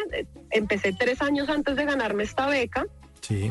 Y empecé a aprender y entonces, pues digamos como que ahí era todavía, se veía un poquito lejano y como un poquito un sueño, ¿no? Y la pronunciación, que eso, bueno, es otra cosa, otra historia muy divertida de de llegar a China y tratar de hacerse entender con lo que yo creía que sabía de mandarín. Y entonces eh, después aplico a todas las becas posibles y entre esos aplico a la beca del Consejo Chino para Becas y me voy para China, a Tianjin, que es la cuarta ciudad más grande de China. ¿no? Y esto pues hasta ahí suena todo espectacular. Empiezo mis clases, que las clases de la maestría eran en inglés, pero el resto de la ciudad era todo en chino. Entonces yo tomo otras tres horas de chino, terminaba mis clases de toda la mañana y por la tarde me iba a aprender chino y lo mejor para aprender era salir de clase e irme por la ciudad a hablar con el taxista, con el del bus, con, eh, con cualquiera que pudiera hablar para poder eh, seguir aprendiendo chino. Eh, y así fue como, como pude hacer como esta experiencia que es otra cosa vivir al otro lado del mundo. Claro, claro, total. Es otra cosa totalmente diferente. Bueno, doctora, pues admirable su carrera, su esfuerzo y además que haya hecho esto y que resulte también eh, estudiando la medicina tradicional china para curarse a usted misma y que ahora quiera compartir esos conocimientos con los eh, cientos de pacientes que tiene usted, porque me dicen que usted tiene consulta, que es que, yo como que el 2025 por la tardecita lo atiende usted a uno. Más o menos, más o menos. Esto ha sido algo muy bonito porque ha ido creciendo y esto es muy lindo porque yo de verdad cuando empecé a hacer medicina china y abrí mi consulta de acupuntura, esto fue un voz a voz, que el voz a voz de verdad sigue siendo el mejor modelo de mercadeo que puede haber porque es la forma de credibilidad pues más clara que hay. Y empecé cuando las redes sociales no eran un boom y cuando nada de esto que ahora es como lo de todos los días, yo empecé a compartir lo que pasaba con las personas. Y esto empezó a crecer y a crecer y a crecer. Y mm, en la pandemia hubo una expansión tremenda de las personas decir, ok, aquí hay una enfermedad de base que no es lo que estaba ocurriendo en la pandemia con el COVID, sino que en verdad la mayoría de las personas estaban muy enfermas de otras cosas y el COVID lo único que mostró fue qué tan mal estábamos. Entonces las personas empezaron a tener una preocupación gigante por quererse cuidar y pues esto pues disparó la consulta de una forma increíble porque los resultados también son son muy evidentes. Entonces, digamos como que la consulta se ha hecho cada vez más más especializada. Digamos que en los últimos años he decidido quedarme solamente en consulta para atender mujeres porque son, uno, las que más consultan y además son supremamente juiciosas y el principal motivo de consulta son las enfermedades ginecológicas, para lo cual la medicina china y la acupuntura es absolutamente espectacular. Entonces esto de el 2025 por la tardecita es más o menos es, es más o menos así porque vamos agendando las pacientes de primera vez que es una consulta además que es extensa, que a la larga lo que queremos todos los seres humanos es ser escuchados.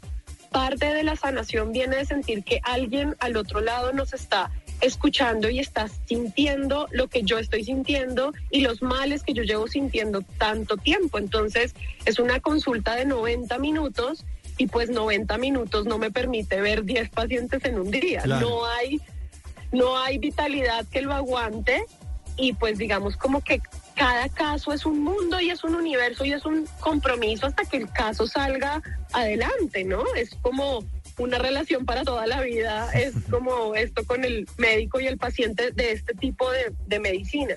Y entonces, claro, se ha ido expandiendo la consulta porque no puedo poner únicamente pacientes de primera vez, porque no tendría tiempo para ver los controles de las personas que vienen después. Entonces, esa es la minación.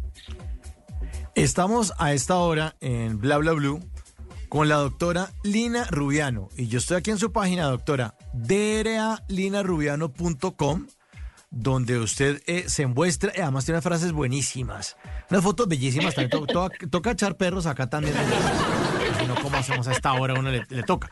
Dice, no te puedes sanar con la misma mente que te enfermaste. Y esta es una frase de la doctora Lina Rubiano. Maravillosa esa frase. Y son ese tipo de cosas en las que uno no piensa. Uno normalmente quiere es que el doctor lo vea, le recete unas pastillas, le calme de pronto un malestar ahí, pero resulta que de pronto la enfermedad o lo que ocasiona esa enfermedad sigue metido dentro del paciente. Calmará de pronto un tiempo, pero de pronto vuelve a aparecer más adelante, si uno tiene la misma mente. Exacto, exacto, porque la enfermedad de la modernidad es el exceso de trabajo y el estrés. Y entonces uno quiere que le quiten el estrés, le mejoren la salud, pero uno quiere seguir gastándose la energía de la misma forma en la que logró enfermarse. Entonces es como, es como una paradoja, ¿no? Eh, uy, no, mejórame rápido que tengo que ir a trabajar. No, no, no, bájale al trabajo para que puedas mantener la salud. Claro. alguna vez un paciente me preguntó, oye, no, pero es que no entiendo, mira, yo trabajo mucho y yo de verdad necesito el tiempo para trabajar, yo no me puedo volver dependiente de ti, yo no puedo seguir viniendo a todas tus consultas y depender de ti, que tú me mejores y yo, ¿cuánto tiempo descansas? No, pues yo descanso como un 10% de la semana. ¿Y cómo quieres en 10% de tu tiempo recuperarte para gastarte la vitalidad en el 90% del tiempo? Entonces, a eso es a lo que me refiero con que no puedes sanarte con la misma mentalidad que te enfermaste. Y esto porque estamos hablando de algo puntual como es el estrés y el trabajo, pero esto también envuelve las situaciones emocionales, las pérdidas afectivas, los traumas no tratados, los miedos profundos. Entonces, si uno no está dispuesto a renunciar a lo que lo llevó a uno a enfermar, no hay forma de mejorarse. Que, que no, que, que sabiduría en serio, doctora. Buenísimo. Además, porque tiene toda la lógica y son cosas que uno no ve y, es supremamente obvio. Es muy, muy, muy, muy obvio que, que, usted nos está enseñando esta noche aquí en Bla Bla Blue. Doctora, vamos a hablar de muchos temas, pero arranquemos con su libro porque es maravilloso. Revelaciones para sanar con medicina china. La sabiduría milenaria a tu alcance, de la doctora Lina Rubiano. ¿Cómo está estructurado el libro? ¿Qué podemos encontrar en este libro? Hablemos un poco de este gran libro. Pues este libro, pues este libro ha sido la recolección precisamente de, digo, estos 20 años de medicina y estos 10 años de medicina china y está escrito de una manera como todos queremos entender el universo y el mundo y así empezamos cuando somos chiquitos. ¿Y esto qué es? ¿Y eso qué es? En la época del ¿y por qué? ¿Y por qué? Entonces, esta, este libro está estructurado en una forma de un aprendiz que pregunta, un maestro que le responde, y cuando le responde a uno un maestro, uno sabe que le están diciendo la respuesta, pero uno no la logra comprender.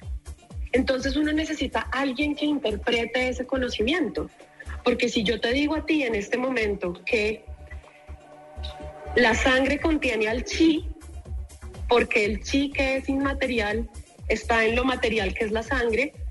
Te acabo de decir la respuesta de todas las enfermedades que tienen que ver con dolor, pero tú no me entendiste nada. No, la verdad no entendí nada. Me quedé en el, en el chi. A alguien. Ay, chi, chi, chi. Tú necesitas a alguien que, te, que te lo explique, ¿cierto? Entonces, así está estructurado el libro. Ah, Una pregunta de un aprendiz una respuesta de un maestro y una interpretación de una persona que tiene la capacidad de dar ejemplos y así es como está estructurado todo el libro. Entonces empieza desde qué es la medicina china, explicando que la medicina china es un sistema médico en sí mismo y ese sistema médico permite hacer los diagnósticos y los tratamientos en su forma de ver al ser humano. Después de hacer un recorrido, ¿qué es la medicina china? ¿Cuáles son las terapias de la medicina china? Que la más conocida es la acupuntura, pero digamos que hay otras terapias que aunque no son tan conocidas en Occidente, cada vez están cobrando más relevancia porque son muy útiles de, aplicar y su efectividad es muy, muy buena. Entonces, Después de explicar todo esto, nos vamos a cuáles son los órganos, los órganos que hay que tratar en el cuerpo, ¿cierto? Usualmente nosotros nos duele un brazo, nos duele el espasmo, sentimos que no dormimos, pero creemos que todos esos síntomas son aislados y tendríamos que ir en medicina occidental a cada uno de los especialistas, ¿no? Yo tendría que ir al somnólogo, al otorrino, tendría que ir al, eh, a la persona que me trata el dolor lumbar, ¿no? Entonces, como que el ser humano todo dividido no permite darnos cuenta que los órganos internos tienen unas manifestaciones que no necesariamente son en el órgano. Entonces, si vamos a cuidar cada una de las partes de nuestro cuerpo, esto va mucho más allá de conocerse a sí mismo, que uno hoy en día tiene esa imagen de una persona meditando y entonces yo ya me conozco mucho a mí mismo. No, conocerse a sí mismo es saber dónde tiene uno los órganos, qué hacen los órganos, cómo puede cuidar los órganos, cuáles son los síntomas que, que empieza ese órgano y qué puedo hacer yo en el día a día para mejorar ese órgano. Entonces así está estructurado el libro. Entonces hablamos de la importancia del riñón y lo que hay que hacer para cuidar el riñón, qué lo daña y cuáles son sus síntomas, qué daña el hígado, cuáles son los síntomas que afectan al hígado y qué podemos hacer para mejorar el hígado qué hace el corazón, cuáles son las funciones de los otros sistemas que controla el corazón, cuáles son los síntomas de un corazón alterado, que no necesariamente son síntomas propios del corazón, sino de otros órganos también, qué hace el vasopáncreas, que es como le conocemos en medicina china, al órgano principal de, de el elemento tierra, que ya voy a explicar la correlación que tienen los órganos con los elementos, y cuáles son las funciones del pulmón y por qué el pulmón es importante, por qué se debe cuidar, cuáles son los síntomas de un pulmón afectado y qué podemos hacer en nuestro día a día para mejorar el pulmón. Entonces, claro, primero que todo hablamos de órganos que pues la mayoría de las personas no sabe si son uno o dos hígados, dos o un riñón, eh, el corazón a veces tiene una confusión de dónde es que está localizado, a veces las mujeres me muestran el útero y se tocan la barriga y les digo, no, el útero está intrapélvico, por allá debajo del monte de Venus, por allá debajo está el útero. Entonces digamos como que esto de conocernos a nosotros mismos va en el, en el plano netamente físico y después empezamos a explorar cómo cada uno de esos órganos se pueden mejorar con los alimentos que consumimos todos los días. Los colores y los sabores de los alimentos nutren cada uno de los órganos para la medicina china.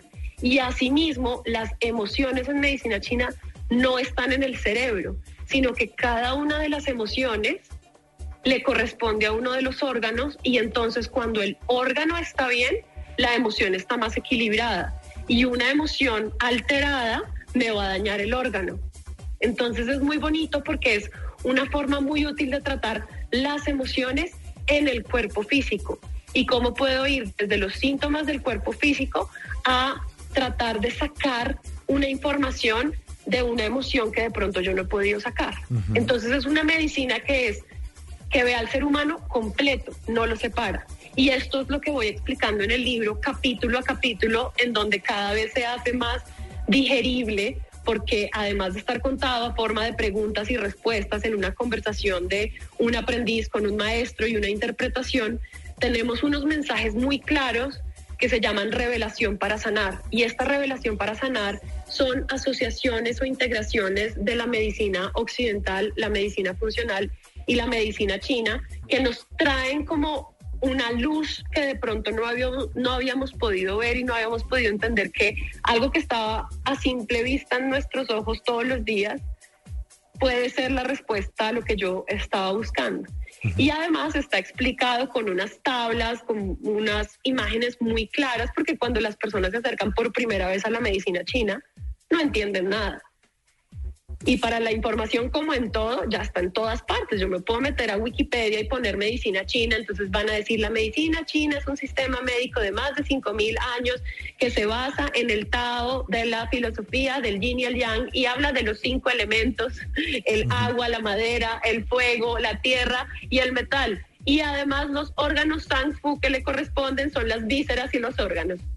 No, pues ¿quién entiende eso? Y es como, ¿y eso es conmigo? Sí, es contigo. Es contigo porque si tienes estreñimiento y tienes alteraciones digestivas y te la pasas tomando agua con hielo, ahí hay algo que tú estás haciendo que te está haciendo daño. Si tú si tú todos los días te estás durmiendo después de las 11 de la noche y todos los días eh, te levantas con un dolor y un espasmo o tienes calambres, pues estás haciendo algo que está dañando tu hígado. Si tú todos los días estás consumiendo ensaladas y sándwiches y cosas frías, muy probablemente tu digestión no está bien. Y así podemos seguir con muchos ejemplos que son como, pero no puedo creer que yo pueda hacer cosas por mí en el día a día por mi salud. Entonces es realmente una guía, un manual de autocuidado para volver a las a esas enseñanzas que nosotros tenemos en todas las culturas ancestrales, incluida la nuestra, pero pues uno le dice a la abuelita que no, que lo del chiflón es mentira, pero lo de la- está completamente explicado desde la medicina china, porque hay una teoría súper extensa sobre cómo el cuerpo, todo lo que pasa adentro se relaciona con el medio ambiente. Entonces, claramente que nosotros somos una parte de ese todo, de este universo en el que nosotros estamos inmersos y no estamos sobre el universo, si nosotros somos parte del universo. Entonces, cuando entendemos que nuestras leyes internas corresponden a las leyes externas de la naturaleza, eso ya hace mucho más sentido. Y así es como se piensa en medicina china. Qué maravilla, sí. Además porque no somos conscientes de eso. O sea, los seres humanos, pues habitamos aquí la Tierra, sí, pero nosotros somos parte del universo. Eh, si examinan las leyes de la física, se repiten en todo el universo. Nosotros somos lo que nos comemos. O sea, no hay una cosa distinta a el planeta que habitamos. Y además me imagino que, doctora, eso tendrá que ver, y lo tendrán clarísimo los chinos, con la energía, con el manejo de la energía que nos dan los alimentos, que nos da el sol, que nos da el oxígeno. ¿También tiene que ver con eso? Claro, claro, digamos que hay una palabra que se repite mucho en medicina china, que, se, que es el chi. El chi escrito con, con Q, porque en chino eh, la Q se pronuncia como una CH un poquito más fuerte, entonces el chi, digamos que hay unas traducciones, de hecho unas malas traducciones del mandarín a español, en donde lo traducen como energía, ¿no? Pero entonces cada vez que nosotros nombramos la energía en Occidente, suena como a una cosa esotérica, una cosa etérea, y no es así. En verdad, cuando uno mira el carácter, que no son lo que la gente dice las letras chinas, pero no se llaman letras chinas, se llaman caracteres, no se llaman ideogramas, no se llaman letras chinas, se llaman caracteres. Cuando uno mira el carácter de ese chi, lo que significa es vapor y debajo tiene el carácter de arroz. Cuando uno prepara arroz, sale vapor. Entonces, digamos que lo que está queriendo decir ese carácter es que de algo material, como es el arroz con agua, sale un vapor que viene de algo material. Entonces no es algo como tan energético como han hecho las traducciones, porque entonces siempre que hablamos de medicina china la gente dice, ah, entonces eso es el manejo de la energía. Y yo, no, es el manejo del el chi que está contenido en la sangre, que fue lo que te dije ahorita cuando hice el ejemplo del aprendiz en donde uno no entiende nada. Pero resulta que en medicina china los conceptos siempre son como polaridades, cosas completamente opuestas, pero que se contienen la una a la otra. Entonces, la forma más fácil de entender eso es el día y la noche. Entonces, el día no puede existir sin la noche. Tenemos el referente del día porque existe la noche. Entonces, ¿el día qué es? El día es lo luminoso, lo expansivo, el sol, lo brillante, lo que uno no puede tocar, sentir, oler, es como todo lo que está etéreo. Pero en cambio, la noche es la luna, es lo oscuro, es lo femenino, es lo que contrae, es lo que hace que haya recogimiento, es el sueño, es el dormir. Entonces, fíjate que nosotros entendemos un concepto por su contrario. Lo mismo pasa con el chi y la sangre. El día y la noche son un matrimonio, así como el chi y la sangre son un matrimonio. Y la forma más fácil de entender eso es, por ejemplo, no sé si tú conoces una persona que tenga anemia. ¿Qué dice una persona con anemia? Una persona dice, es que no tengo energía, no tengo vitalidad, no me puedo parar de la cama. ¿Cierto? Entonces la sangre, que es un- la anemia es falta de sangre, como no hay sangre, no hay chi. Entonces, como no hay chi, no hay vitalidad. Entonces resulta que la sangre contiene al chi y el chi mueve la sangre. Entonces uno empieza a decir, claro, pues esto es muy obvio. ¿Cuál es la diferencia entre un muertito que está en este momento en la morgue, en medicina legal, que murió hace un par de horas, y nosotros los vivos que estamos aquí hablando? Sí, la sangre. Ese cuerpo tiene sangre. Yo también tengo sangre. ¿Cuál es la diferencia? Que no la sangre no se le mueve. O sea, la de él ya no tiene chi. O la de ella ya no tiene chi. En cambio, estar vivo es tener chi Ah, y sangre. Eso es la vida. Entonces, si tú miras el libro, el libro tiene una cosa bellísima en la portada y es que vemos un cuerpo a un lado, en el lado izquierdo, si ves el libro, Sí. son los canales de acupuntura y los canales de acupuntura es por donde se mueve el chi. y en el lado Ah, derecho ok.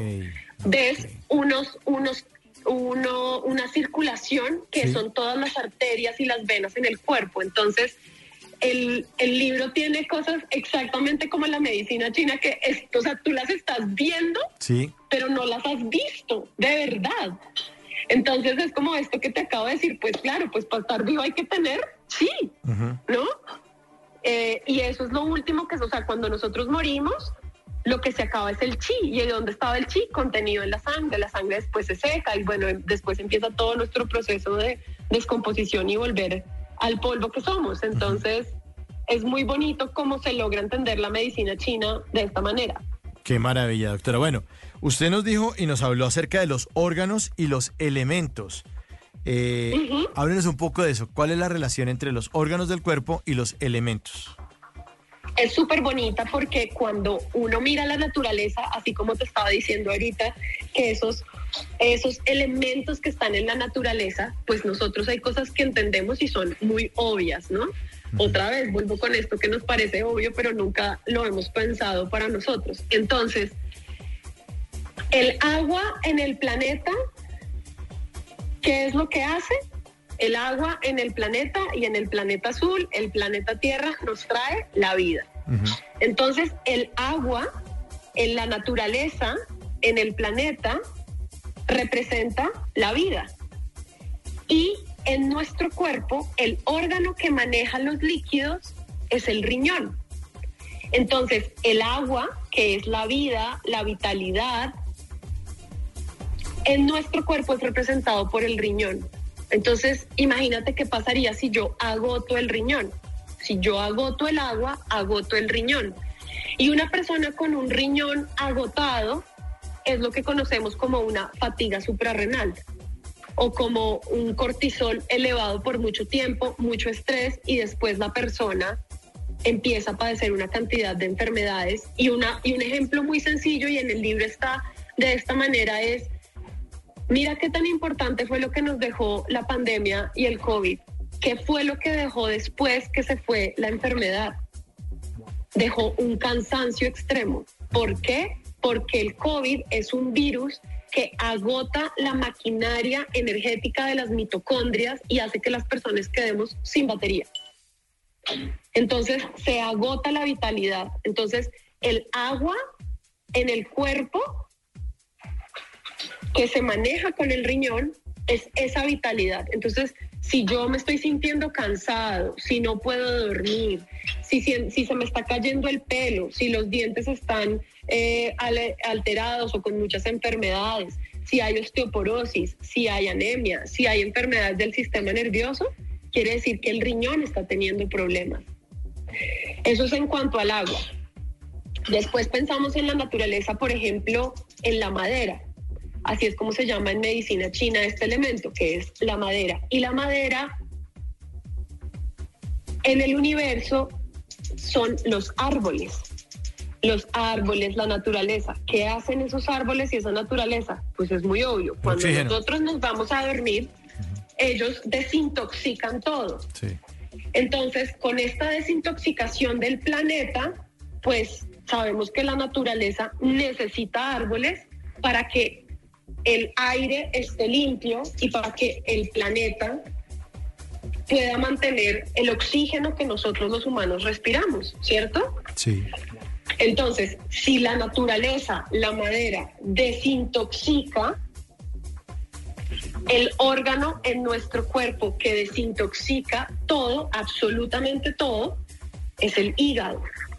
Entonces, si el hígado no está bien, voy a empezar a tener todos estos problemas que tienen que ver con el hígado. El más obvio, y es el que más le gusta a la gente decir, la gente de una piensa, ay, el trago. El trago daña el hígado. Sí, pero no solo el trago. Todo el azúcar que nos comemos, cuando la gente le dicen que tiene el colesterol alterado, cree que es por comer grasa, pero se le olvida que lo que más daña al hígado es consumir ese exceso de azúcares que tiene nuestra alimentación. Entonces, todo lo que intoxique, todo lo que intoxique el hígado nos va a traer problemas. ¿Qué tipo de problemas? Problemas hormonales. En las mujeres produce cólicos menstruales, endometriosis, eh, calambres, eh, espasmos en el cuello, todo lo que tiene que ver con algo contraído y doloroso. Cualquier dolor en medicina china, sabemos que el órgano que está afectado es el hígado. El siguiente elemento es el fuego. El elemento fuego en la naturaleza es el órgano encargado de transmutarlo todo, de cambiar todo de forma. Entonces yo caliento los alimentos, eh, todo se vuelve otra vez cenizas cuando está en presencia del fuego. Y el fuego es la vida misma. Sin fuego no hay vida.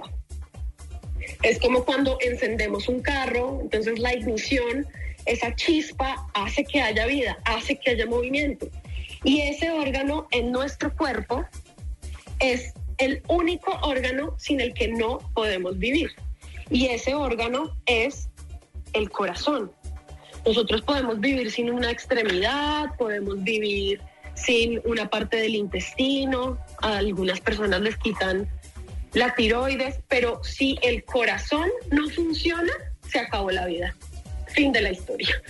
Entonces, así es de importante el corazón. Y el corazón no solamente se manifiesta cuando las personas les da un infarto o cuando hay hipertensión arterial o cualquiera de las enfermedades que son obvias del corazón, sino que también afecta a los órganos que le corresponden. En el sistema digestivo tenemos un corazón en el sistema digestivo y ese es el duodeno, el yeyuno y el ilion. Todos estos constituyen el intestino delgado. Entonces, todas estas alteraciones digestivas que estamos teniendo tienen que ver con el corazón. Si tú preguntas, todas las personas que uno tiene alrededor, por ahí 8 de 10 tienen enfermedades digestivas. Yo no sé si tú conoces a alguna persona que diga, no, no, es una maravilla. Mi intestino es una maravilla. Mi no todos. Es una maravilla. Todos somos de colon irritable, irritado, todo no sé qué, estreñimiento, que no entra al baño, bueno, de todo. O sea, nosotros hablamos, hablamos de lo que más hablamos es de nuestro sistema digestivo y ahí nos está diciendo una información. Entonces, ese fuego de transformar los alimentos en nutrientes es ese fuego de la vida. Entonces, por eso se correlaciona con el corazón. El siguiente elemento es el elemento tierra. Y el elemento tierra es al que corresponde el vasopáncreas que conocemos en medicina china. ¿Qué es el vasopáncreas? El vasopáncreas son todas las enfermedades que tienen que ver con la regulación de la glucosa y de la insulina. Y cada vez hay más personas con diabetes, cada vez hay más personas con resistencia a la insulina, que es una de las bases de la, de la enfermedad crónica, es tener la alteración en la glucosa y además todas las alteraciones que tienen que ver con el estómago. ¿Cuántas personas no hay que tienen gastritis? Entonces, esa tierra que si tú piensas en el estómago, cuando los pacientes dicen en la boca del estómago, la boca del estómago está localizada en la mitad del cuerpo. Y estar en la mitad del cuerpo es el centro, y ese centro es la tierra. Entonces es como si uno tiene bien equilibrada la tierra, uno está confiando en uno, uno está tranquilo de lo que tiene que hacer, uno está seguro de sí mismo, la autoestima está bien.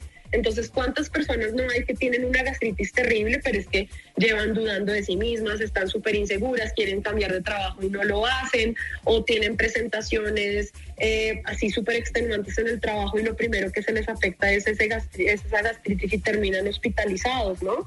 Entonces, tiene que ver como con esa voluntad que nosotros tenemos y ese autoestima que deberíamos tener bien aspectado, por eso te decía lo de las emociones. Y el último elemento es el elemento metal.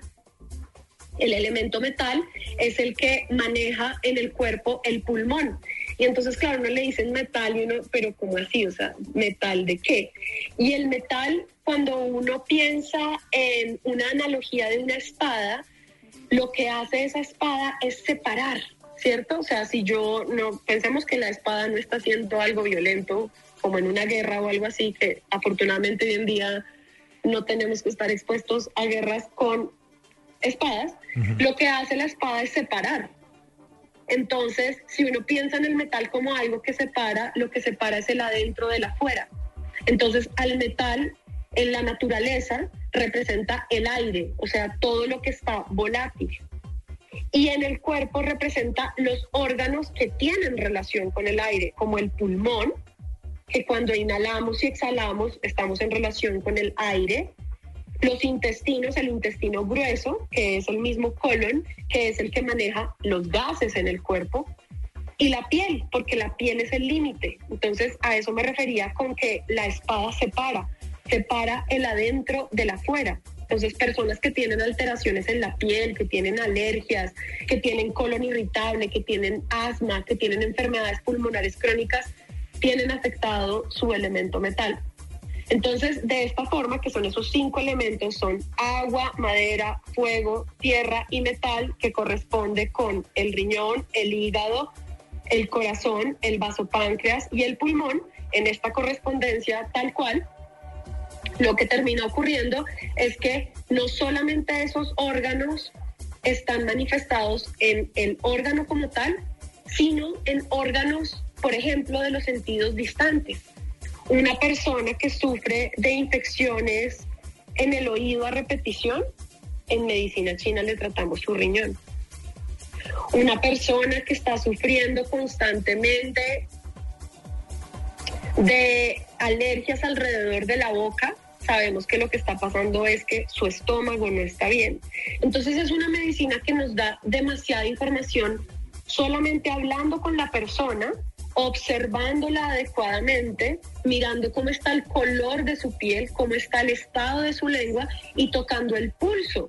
Y en el pulso de las personas podemos saber cómo están todos estos órganos internos de los que acabamos de hablar.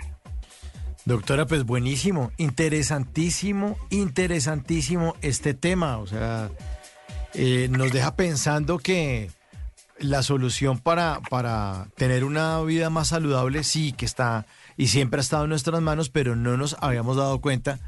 Y con libros como el que usted nos presenta esta noche, pues empezamos a hacerle como doble clic a este tema de sanar con la medicina china. Eh, y pues maravilloso tener ese testimonio suyo esa explicación además tan simple, tan clara y tan lógica que, tan lógica de pronto tan obvia que uno no alcanza ni siquiera a darse cuenta. Y la invitación ya sería para que los oyentes, pues yo voy a ser el primero en devorarme eh, su libro, doctora. Maravilloso, maravilloso, maravilloso. Y en pedirle una cita también para el 2025, creo yo. Es como me dicen los hombres, y entonces, ¿qué tengo que hacer? Y yo, pues, no, solamente atiendo mujeres. Ah, bueno. Entonces, bueno, le, mando a mi esposa y ella le hace un par de preguntas ahí usted de pronto se Exacto. ahí podemos hacer una, ahí podemos hacer una sesión conjunta. De contrabando. Pues Exacto, Mauricio. Mi queridísima doctora Lina Rubiano, le queremos agradecer muchísimo su presencia en Bla Bla Blue. Eh, recomendarles a todos los oyentes el libro Revelaciones para sanar con medicina china la sabiduría milenaria a tu alcance con la doctora Lina Rubiano. Doctora, mil gracias. Muchas, muchas gracias.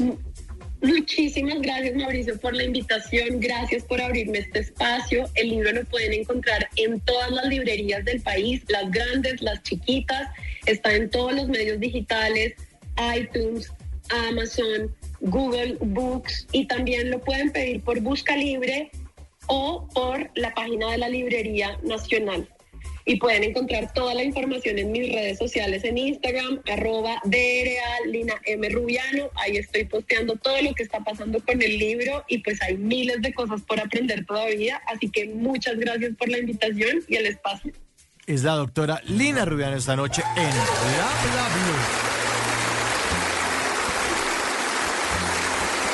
Y la despedimos con una canción que tiene que ver con algo, ¿sí? Aquí está el doctorado, Tony Dice.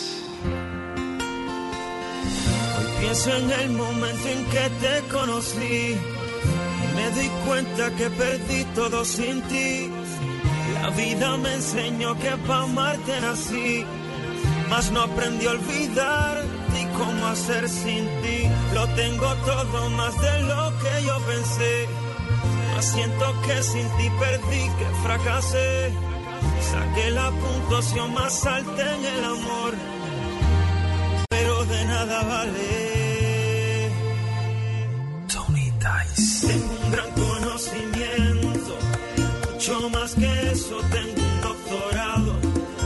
Tengo el corazón graduado en sentimiento, con la nota que jamás nadie ha alcanzado. Tengo mis sueños contigo, todo lo que sé tú me lo has enseñado.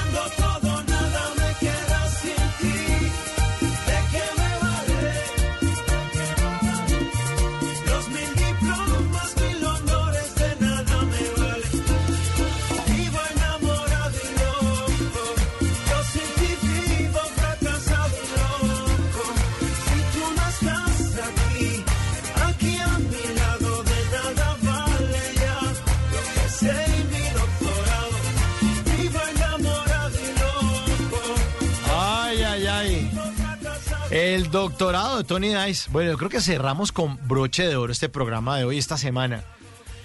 Yo quedé muy, muy, muy contento con la doctora Línea Rubiano. Eh, les confieso que voy a devorar el libro en serio porque uno eh, dice, oiga, me molesta el riñón, no sé qué, el estómago. Bueno, toca estar pilas. Y para eso pues tenemos este espacio para hablar de medicina un poco. El doctorado.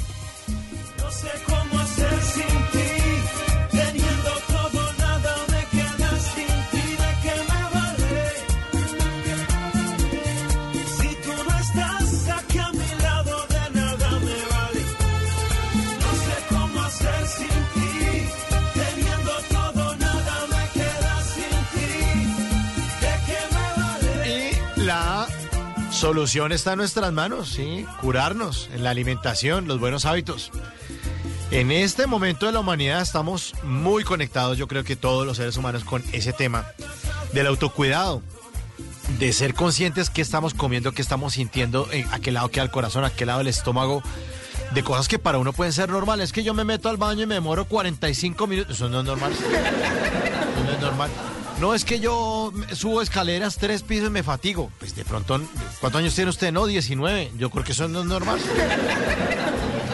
Así que ahí está eh, la recomendación entonces para que ustedes no se pierdan ese gran libro, Revelaciones para Sanar, eh, con medicina china, la doctora Lina Rubiano. Eh, la página de internet es DRA, como doctora, DRALinaRubiano.com. Y si ponen medicina china, doctora Lina Rubiano, en Google, pues ahí les va a aparecer todas las redes sociales para que también la sigan. Y para que ustedes también nos sigan la próxima semana aquí en Bla Bla Blue. Estaremos el próximo lunes después de las 10 de la noche aquí en este espacio de conversaciones para gente despierta. Muchas gracias a todos por su sintonía. Eh, gracias por dejar que los acompañemos hasta esta hora. Ya estamos listos con voces y sonidos. Vamos a tener una actualización de las noticias más importantes de Colombia y el mundo. En el Control Master, el señor Germán García, que estar cantando esa canción para adelante, para atrás. Nuestra rocola humana, la producción es de Diego Garibello. Y mi nombre es Mauricio Quintero, que nos espera aquí en Bla Bla Blue. Conversaciones para gente sana, esperamos que estén muy sanos. Y gente despierta, Bla Bla Blue. Hasta entonces, chao, chao, muchas gracias.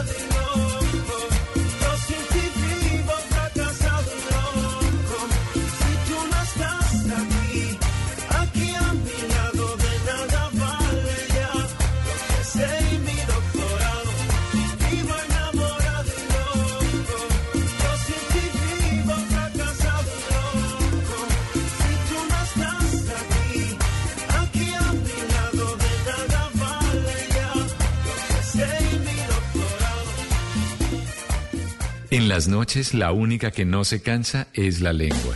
Por eso, de lunes a jueves a las 10 de la noche empieza Bla Bla Blue con invitados de lujo. Soy Gonzalo Valderrama Múnera con tilde en la I. Les habla Daniela Pachón de Noticias Caracol Televisión. Les saluda el músico, acordeonero, compositor Rolando Ochoa. Soy Aura Cristina Gainer.